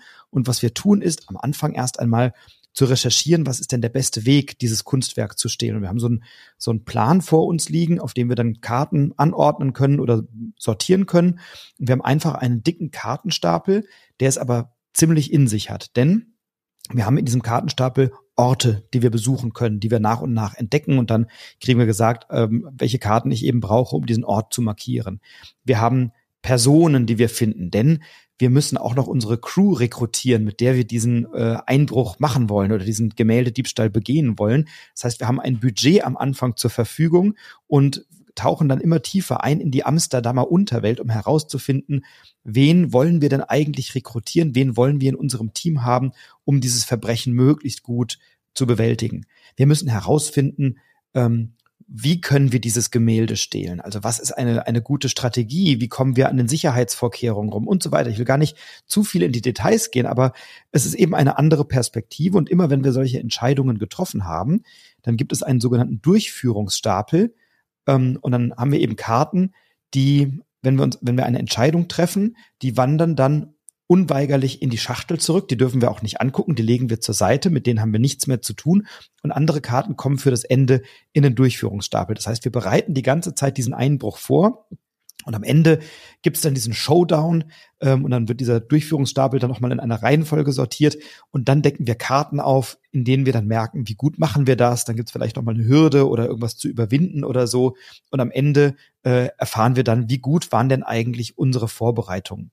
Ähm, ja, bevor wir da jetzt noch ein bisschen ins Detail einsteigen, äh, Steff, wie, wie hast du es erlebt, Stillleben? Mir gefällt das wirklich gut, weil hier ist es mal so ein Fall, wo meine Entscheidungen eine gewisse Relevanz haben. Absolut. Und ich wirklich das Gefühl habe, okay, wenn ich jetzt A oder B sage, dann wird eine Karte weggelegt. Und dann habe ich mich festgelegt für irgendetwas. Und am Ende gibt es halt die große Abrechnung. Dann wird geguckt, ist das, was wir uns vorhin überlegt haben, dann auch wirklich so aufgegangen, wie wir es uns gedacht haben? Oder sind wir am Ende dann diejenigen, die vor dem Gemälde stehen, aber leider vergessen haben, ähm, ja, die Alarmanlage auszuschalten oder irgendwie sowas. Ja, also das fand ich ähm, witzig, denn da ist es genau das. Sie geben schon ein bisschen ein, ja, so kleine Happen an Ideen, was passieren könnte, wenn man halt so die Person oder die Person wählt, was auf einen zukommt. Und das finde ich wirklich clever gelöst. Es ist eine Reihe, also ist ja das vierte Spiel. Die anderen habe ich auch gespielt. Das war zuerst Vendetta, dann war es ähm, Tiefenrausch, dann war es Inkognito, jetzt der vierte eben Stillleben. Und alle haben gemeinsam, dass wir die Bösewichte spielen. Also es vereint die irgendwie alle, alle vier. Und trotzdem ist jedes Mal ist ein bisschen anders gedacht. Also ich finde es toll, dass bei jedem Spiel man sich im Vorfeld wahrscheinlich so gedacht hat, okay, was wollen wir uns diesmal fokussieren, was wollen wir diesmal anders machen. Und hier ist halt diese Idee des Kartendecks, was so nach und nach entsteht, was man am Ende dann abhandelt und was Neues. Und wo ich dann auch dachte, hey, das ist pfiffig, das ist clever gedacht. Denn so gestalten wir uns unsere Geschichte selber und kriegen am Ende dann diese Auflösung. Natürlich ist es beschränkt. Also natürlich ist es so, dass man sieht, ja gut, es ist halt eine Karte jetzt, die mehr drin ist als vorher und deswegen passiert da halt was und nach geht's genauso weiter. Also das gehört halt mit zum Spiel dazu. Das haben sie teilweise davor schon auch ein bisschen anders gelöst, indem sie was auf dem Computer ausgelagert hatten. Und da habe ich mir auch gedacht, hm, wäre das vielleicht stärker, man wird so gewisse Entscheidungen in den Computer eingeben und am Ende kriegt man so eine Lösung dann raus, je nachdem, was man so gemacht hat. Aber das ist wirklich jetzt nur so eine Idee, vielleicht geht es jetzt als nächstes Mal so. Diese Umsetzung mit den relevanten Entscheidungen, mit einer stimmigen Geschichte, einem Setting, was mir gefällt, was ich auch wirklich erkenne und mir ähm, die Ideen, dass ich das leben kann, ähm, funktioniert hier einfach und das ist auch wirklich etwas, was ich immer empfehlen kann. Also wenn ich Leute habe, wo ich auch weiß, sind vielleicht nicht Einsteigerinnen, da würde ich jetzt, wäre ich noch vorsichtig, aber sobald die so ein bisschen mehr Krimi-Erfahrung haben, ist das wirklich das, was ich sage, nimm dir einen von diesen Teilen. Ähm, mir gefällt, glaube ich, Vendetta, die, die allererste noch am besten, also damit wirklich dann so auch zu starten. Aber das ist eine tolle Reihe und mit Stillleben wird das wirklich in meinen Augen auf einem hohen Niveau fortgeführt. Ja, stimme ich dir vollkommen zu. Wir hatten auch so drei, dreieinhalb Stunden echt Spaß. War keine Minute langweilig. Wir haben, wir waren wirklich gebannt in diesem Fall. Wir hatten auch nicht so das Gefühl, oh, jetzt müssen wir noch mal Pause machen oder so. Und wir haben an diesem Samstag vormittags äh, Tod in den Alpen gespielt. dann haben wir irgendwie so zwischendurch ein bisschen Firlefanz gespielt und dann haben wir irgendwie so ein paar Filler und dann haben wir eben danach gesagt, so, und jetzt stillleben. Und dann habe ich schon gesagt, erstens gut, dass wir es in der Reihenfolge gespielt haben. Dann hat man nämlich einen Klimax am Ende des Tages. Und zum anderen danke an meine Gruppe, die sich da noch eingelassen haben auf den zweiten Krimi. Denn äh, nach Tod in den Alpen gesagt, boah, wollen wir den anderen wirklich noch spielen? Dann haben wir gesagt, den, den spielen wir jetzt, ich glaube, der ist besser. So. Und ich fand, also wir, wir, wir saßen wirklich da an unserem, an meinem Esstisch oder an unserem Esstisch, hatten so ein bisschen Kuchen um uns rum, ein bisschen Kaffee und wir haben uns aber wirklich gefühlt wie so eine Gang, die jetzt gerade den großen Bruch plant. Wir hatten dann einen Laptop da stehen, da musst du ja auch immer mal im Internet was nachgucken und dann hast du wirklich Sachen, die du googeln musst oder wo du mal was bei Wikipedia nachguckst oder mal bei Google Maps oder so. Also du hast wirklich eine, eine hohe Methodenvielfalt auch in diesem Krimi und ich und ich habe mich wirklich gefühlt wie in so einem wie so in so einem Hauptquartier in so einer Zentrale, wo wir jetzt den großen Bruch planen und das äh, die Entscheidungen so eine Relevanz haben und dass ich hinterher sage, oh, keine Ahnung, ob das jetzt gut ist, boah, wir probieren es, wir entscheiden uns jetzt so und wir hatten noch ein paar Sachen, da haben wir echt diskutiert, machen wir es jetzt so rum oder so rum oder dann abzuwägen, wen möchte ich eigentlich in meine Crew mit reinnehmen. Das hat ja auch eine Konsequenz. Dann habe ich halt nur diese drei dabei, die ich mitnehmen kann und die anderen halt eben nicht. Und dann muss ich mich entscheiden, aufgrund welcher Kriterien nehme ich jetzt wen damit. Und ähm, da hatten wir wirklich echt viel Spaß dran, zumal die Qualität der der Rätsel oder der Aufgaben oder die Kombination dieser Elemente wirklich auch clever war. Da waren gute Rätsel dabei, unterschiedlichster Qualität. Also da waren leichte Rätsel dabei, da waren aber auch ein paar schwierigere Sachen dabei. Was mir gut gefallen hat, war, ähm, dass das abwechslungsreich war. Also dass die Rätsel nicht alle in die gleiche Richtung gingen, sondern dass die durchaus sehr äh, breit aufgestellt waren. Und das war was, woran wir echt Freude hatten, weil da gab es Rätsel, wo dann der eine sagte, oh, das kann ich gut, komm, das mache ich eben schnell. Und dann gab es eben andere Rätsel, wo du auch miteinander kommunizierst am Tisch, weil, weil du unterschiedliche Dinge siehst oder die unterschiedliche Informationen dir zur Verfügung stehen oder so und dann eine gute Ebene der Kommunikation zu finden dabei. Ähm, das, das war was, was, was uns total abgeholt hat und woran wir richtig Freude hatten an der Stelle. Ja. Der Vorteil ist auch, man sieht seinen Fortschritt. Also, wo du vorhin gesagt hast, ja, es dauert so lange, ja, aber man sieht die Karten, wie sie sich nach und nach auf diesen Spielplan ausbreiten und dann weiß man schon, ah, okay, wir sind jetzt eben schon bei der Hälfte oder irgendwie sowas. Ähm, das finde ich auch eine große Stärke, denn wenn man das nicht wüsste und irgendwann dann denkt, das Spiel dauert drei Stunden, ja, wie lange geht's denn eigentlich noch? Man es gar nicht abschätzen kann. Das geht in diesem Spiel aber relativ gut, das eben abzuschätzen. Man sieht diesen Fortschritt. Und wie ich am Anfang gesagt habe, Geschichte, Geschichte, Geschichte. Das ist es halt hier. Hier wurde ein Fokus auf die Geschichte gelegt. Wie können wir das Ganze lebendig gestalten? Wie können wir die Charaktere gut zeichnen? Die sind jetzt nicht tief, aber sie sind so, dass ich sie mir vorstellen kann. Also wenn ich jetzt weiß, die, ich will jetzt nicht, nicht spoilern oder so, aber wenn ich weiß, die arbeitet dort und das sind ihre Hobbys oder das, da ist sie besonders geschickt drin oder so weiter, dann steht in meinem Kopf diese Geschichte, ja, okay, wofür kann ich nachher für meinen Fall brauchen, wenn wir in dieses Museum einbrechen wollen? Hilft die mir da oder nicht? Und allein, dass ich danach auch google, gibt es dieses Museum wirklich? Und wo ist das in Amsterdam denn eigentlich? Wie sieht's da aus und so weiter? Ja, da merkt man doch schon, dass ich das gelebt habe. Also, dass ich da drin war und man das bei mir das bei mir angekommen ist, dass ich mich so gefühlt habe in, in diese Rolle. Und das, ja, das hat's, hat's wirklich herausragend gut gemacht. Also deswegen, ich freue mich eigentlich immer, wenn von dieser Reihe wieder was Neues kommt, weil ich dann noch nie enttäuscht wurde. Ja, also ich bin auch richtig begeistert. Wir haben auch schon uns äh, für den nächsten Fall verabredet, den wir in der gleichen Konstellation spielen wollen. Ähm, und, und was du sagst, das stimmt. Wir hatten, ähm, meine Frau musste dann irgendwann zur Arbeit und wir haben dann äh, gesagt, jetzt haben wir eigentlich nur noch so eine Stunde, packen wir das noch. Und habe gesagt, naja, wir sind eigentlich mit der Vorbereitung des, des Verbrechens oder des Einbruchs sind wir jetzt soweit durch. Jetzt haben wir diesen Durchführungsstapel. Ich glaube, der wird jetzt nur noch umgedreht und abgehandelt und dann müssen wir vielleicht nochmal das eine oder andere lösen. Und so ist es dann auch. Da bist du dann nach 20 Minuten durch und dann hast du noch irgendwie so am, am Schluss zwei, drei Entscheidungen äh, und, und dann ist das Ding eine richtig, eine richtig gute runde Erfahrung, die auch durch das, was dann technisch umgesetzt wird, auch im Internet auf deren Website, echt sauber und flüssig und völlig ohne Probleme funktioniert. Also mich hat's auch schwer begeistert. Ich bin sehr dankbar, dass du äh, vorgeschlagen hast, dass wir das besprechen, weil damit hatte ich wirklich einen richtig tollen Samstagnachmittag. Also ähm, fette Empfehlung, Noctis Verlag, Stillleben aus meiner Sicht, ähm, einer der herausragenden Krimis, die momentan so auf dem Markt sind. Ja. Komischerweise hat die Reihe keinen Namen, ja. weil die anderen drei Titel heißen halt einfach nur so und sehen halt genauso aus, also eine schwarze Packung. Ich sage sie nochmal, Vendetta, Tiefenrausch, Inkognito. Alle anders angesiedelt, aber nicht minder, nicht minder schlecht. Und interessanterweise kommen die jetzt auch alle bei Pegasus raus. Also, Aha. ah nee, nee, Moment, nicht Pegasus, sondern Cosmos habe ich sie gesehen. Ui, bei Cosmos okay. sollen die rauskommen. Da, also wurde auch aufgegriffen, also man sieht, Qualität zahlt sich ja dann doch irgendwie aus. Ähm, das, ja. Da wird man auch aufmerksam und dann hat sich vielleicht Cosmos gedacht, nach sagst, nehmen Sie doch was anderes mit in das Portfolio. Also die, das, das möchte ich vielleicht noch herausheben. Die, die grafische Gestaltung von allen Komponenten in diesem Spiel ist sensationell. Ähm, also die Packung, das sieht total hochwertig aus. Die haben, wenn du diese vier Spiele nebeneinander siehst, ne, die sind alle schwarz, haben dann so schwarze Elemente und dann aber immer eine dominante Farbe. Jetzt bei Stillleben eben lila und bei Vendetta ist irgendwie rot oder orange, ich weiß gar nicht mehr. Ähm, also die haben alle so eine, ein, einen Farbtupfer mit drin und sehen aber total wertig aus und auch die Karten, die Charaktere, die Orte. Das ist so liebevoll, so detailreich und so toll gezeichnet oder gestaltet von der Bringmann und Kopetzky GBR. Das sind die Künstler, die dahinter stecken denken, das ist eine Agentur oder so. Ähm, das sieht wirklich alles phänomenal aus. Die Websites, die gestaltet worden sind, auch die, die im Spiel dann wieder auftauchen oder so, das hat echt alles Hand und Fuß. Und da merkst du, das machen Leute mit Liebe, mit Hingabe, mit Leidenschaft und auch mit einem Auge für Details, aber eben ohne das zu überfrachten, sondern alles, was da drin ist, ist relevant. Da ist, da gibt's auch so ein paar falsche Pferden, ein paar Red Herrings, das ist alles gut, aber es ist nicht überfrachtet, es ist stringent und du weißt zu jeder Zeit, was du da tust und warum du das tust. Und das ist etwas, ähm, was, was bei diesen Krimis für mich ähm, heraussticht an der Stelle. Ja. Kein, kein Irrlichtern im Nirgendwo. Kann ich so unterschreiben. Ja.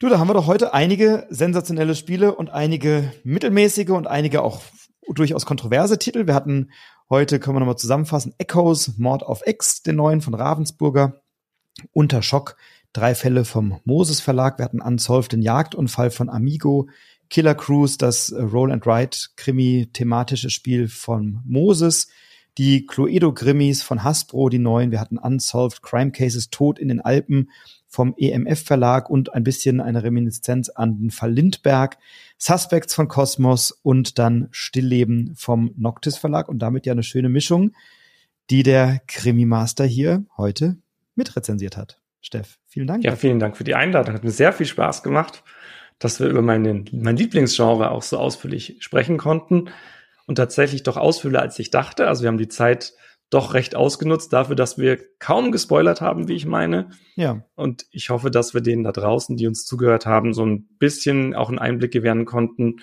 warum wir das Ganze so gerne mögen und was sie sich vielleicht auch selber angucken könnten. Vielen Dank, Steff, für deine Zeit, dass du heute da warst. Ich hatte viel Freude, jederzeit gerne wieder. Und äh, bei mir haben traditionell ja die Gäste immer das Schlusswort. Ähm, deswegen darfst du dir gleich noch einen schlauen Kalenderspruch oder eine nette Verabschiedung überlegen äh, für unsere Zuhörerinnen und Zuhörer. Wenn du heute zugehört hast, sage ich erstmal Danke für deine Zeit als Zuhörerin oder Zuhörer. Wenn es dir gut gefallen hat, freue ich mich natürlich, wenn du die Folge teilst bei Twitter, bei Instagram oder auf Plattformen deiner Wahl. Äh, auch eine positive Rezension ist natürlich immer gerne gesehen. Und wenn du es irgendwo ganz anders siehst als wir, schreib uns gerne. Der Steff ist bei Twitter als Krimi-Master unterwegs. Ähm, Steff ist auch selber natürlich viel zu hören im Brettagoge-Podcast, noch über diese Plattform gut erreichbar. Und ähm, wenn du mir bei Twitter folgen magst, dann ist das Broadcast-Spiel oder bei Instagram Broadcast-Brettspiel-Podcast. Da freue ich mich natürlich auf deine Meinung, auf deine Auseinandersetzungen und vielleicht siehst du es ganz anders als wir und vielleicht haben wir etwas übersehen oder etwas, wo du sagst, Mensch, wie konntet ihr das nur so zerreißen oder warum habt ihr das so hoch gelobt? Ich sehe das ganz anders. Dann immer her mit den Kontroversen. Wir sind immer offen, auch Meinungen zu revidieren, wenn es bessere Argumente gibt. Jetzt sage ich vielen Dank fürs Zuhören. Ich freue mich von dir zu hören. Ich freue mich, dich wiederzusehen, lieber Steff. Und wenn der Fall Sri Lanka besser ist, dann kriegst du ihn von mir. Und wenn der Marathon von Suspects besser ist, kriegst du den auch. Ähm, das sprechen wir dann drüber. Und jetzt halte ich die Klappe. Sage vielen Dank. Und jetzt kommt dein Schlusswort. Ich mache es ganz kurz. Ich bedanke mich auch fürs Zuhören und wünsche euch da draußen ganz traditionell ein gut Brett.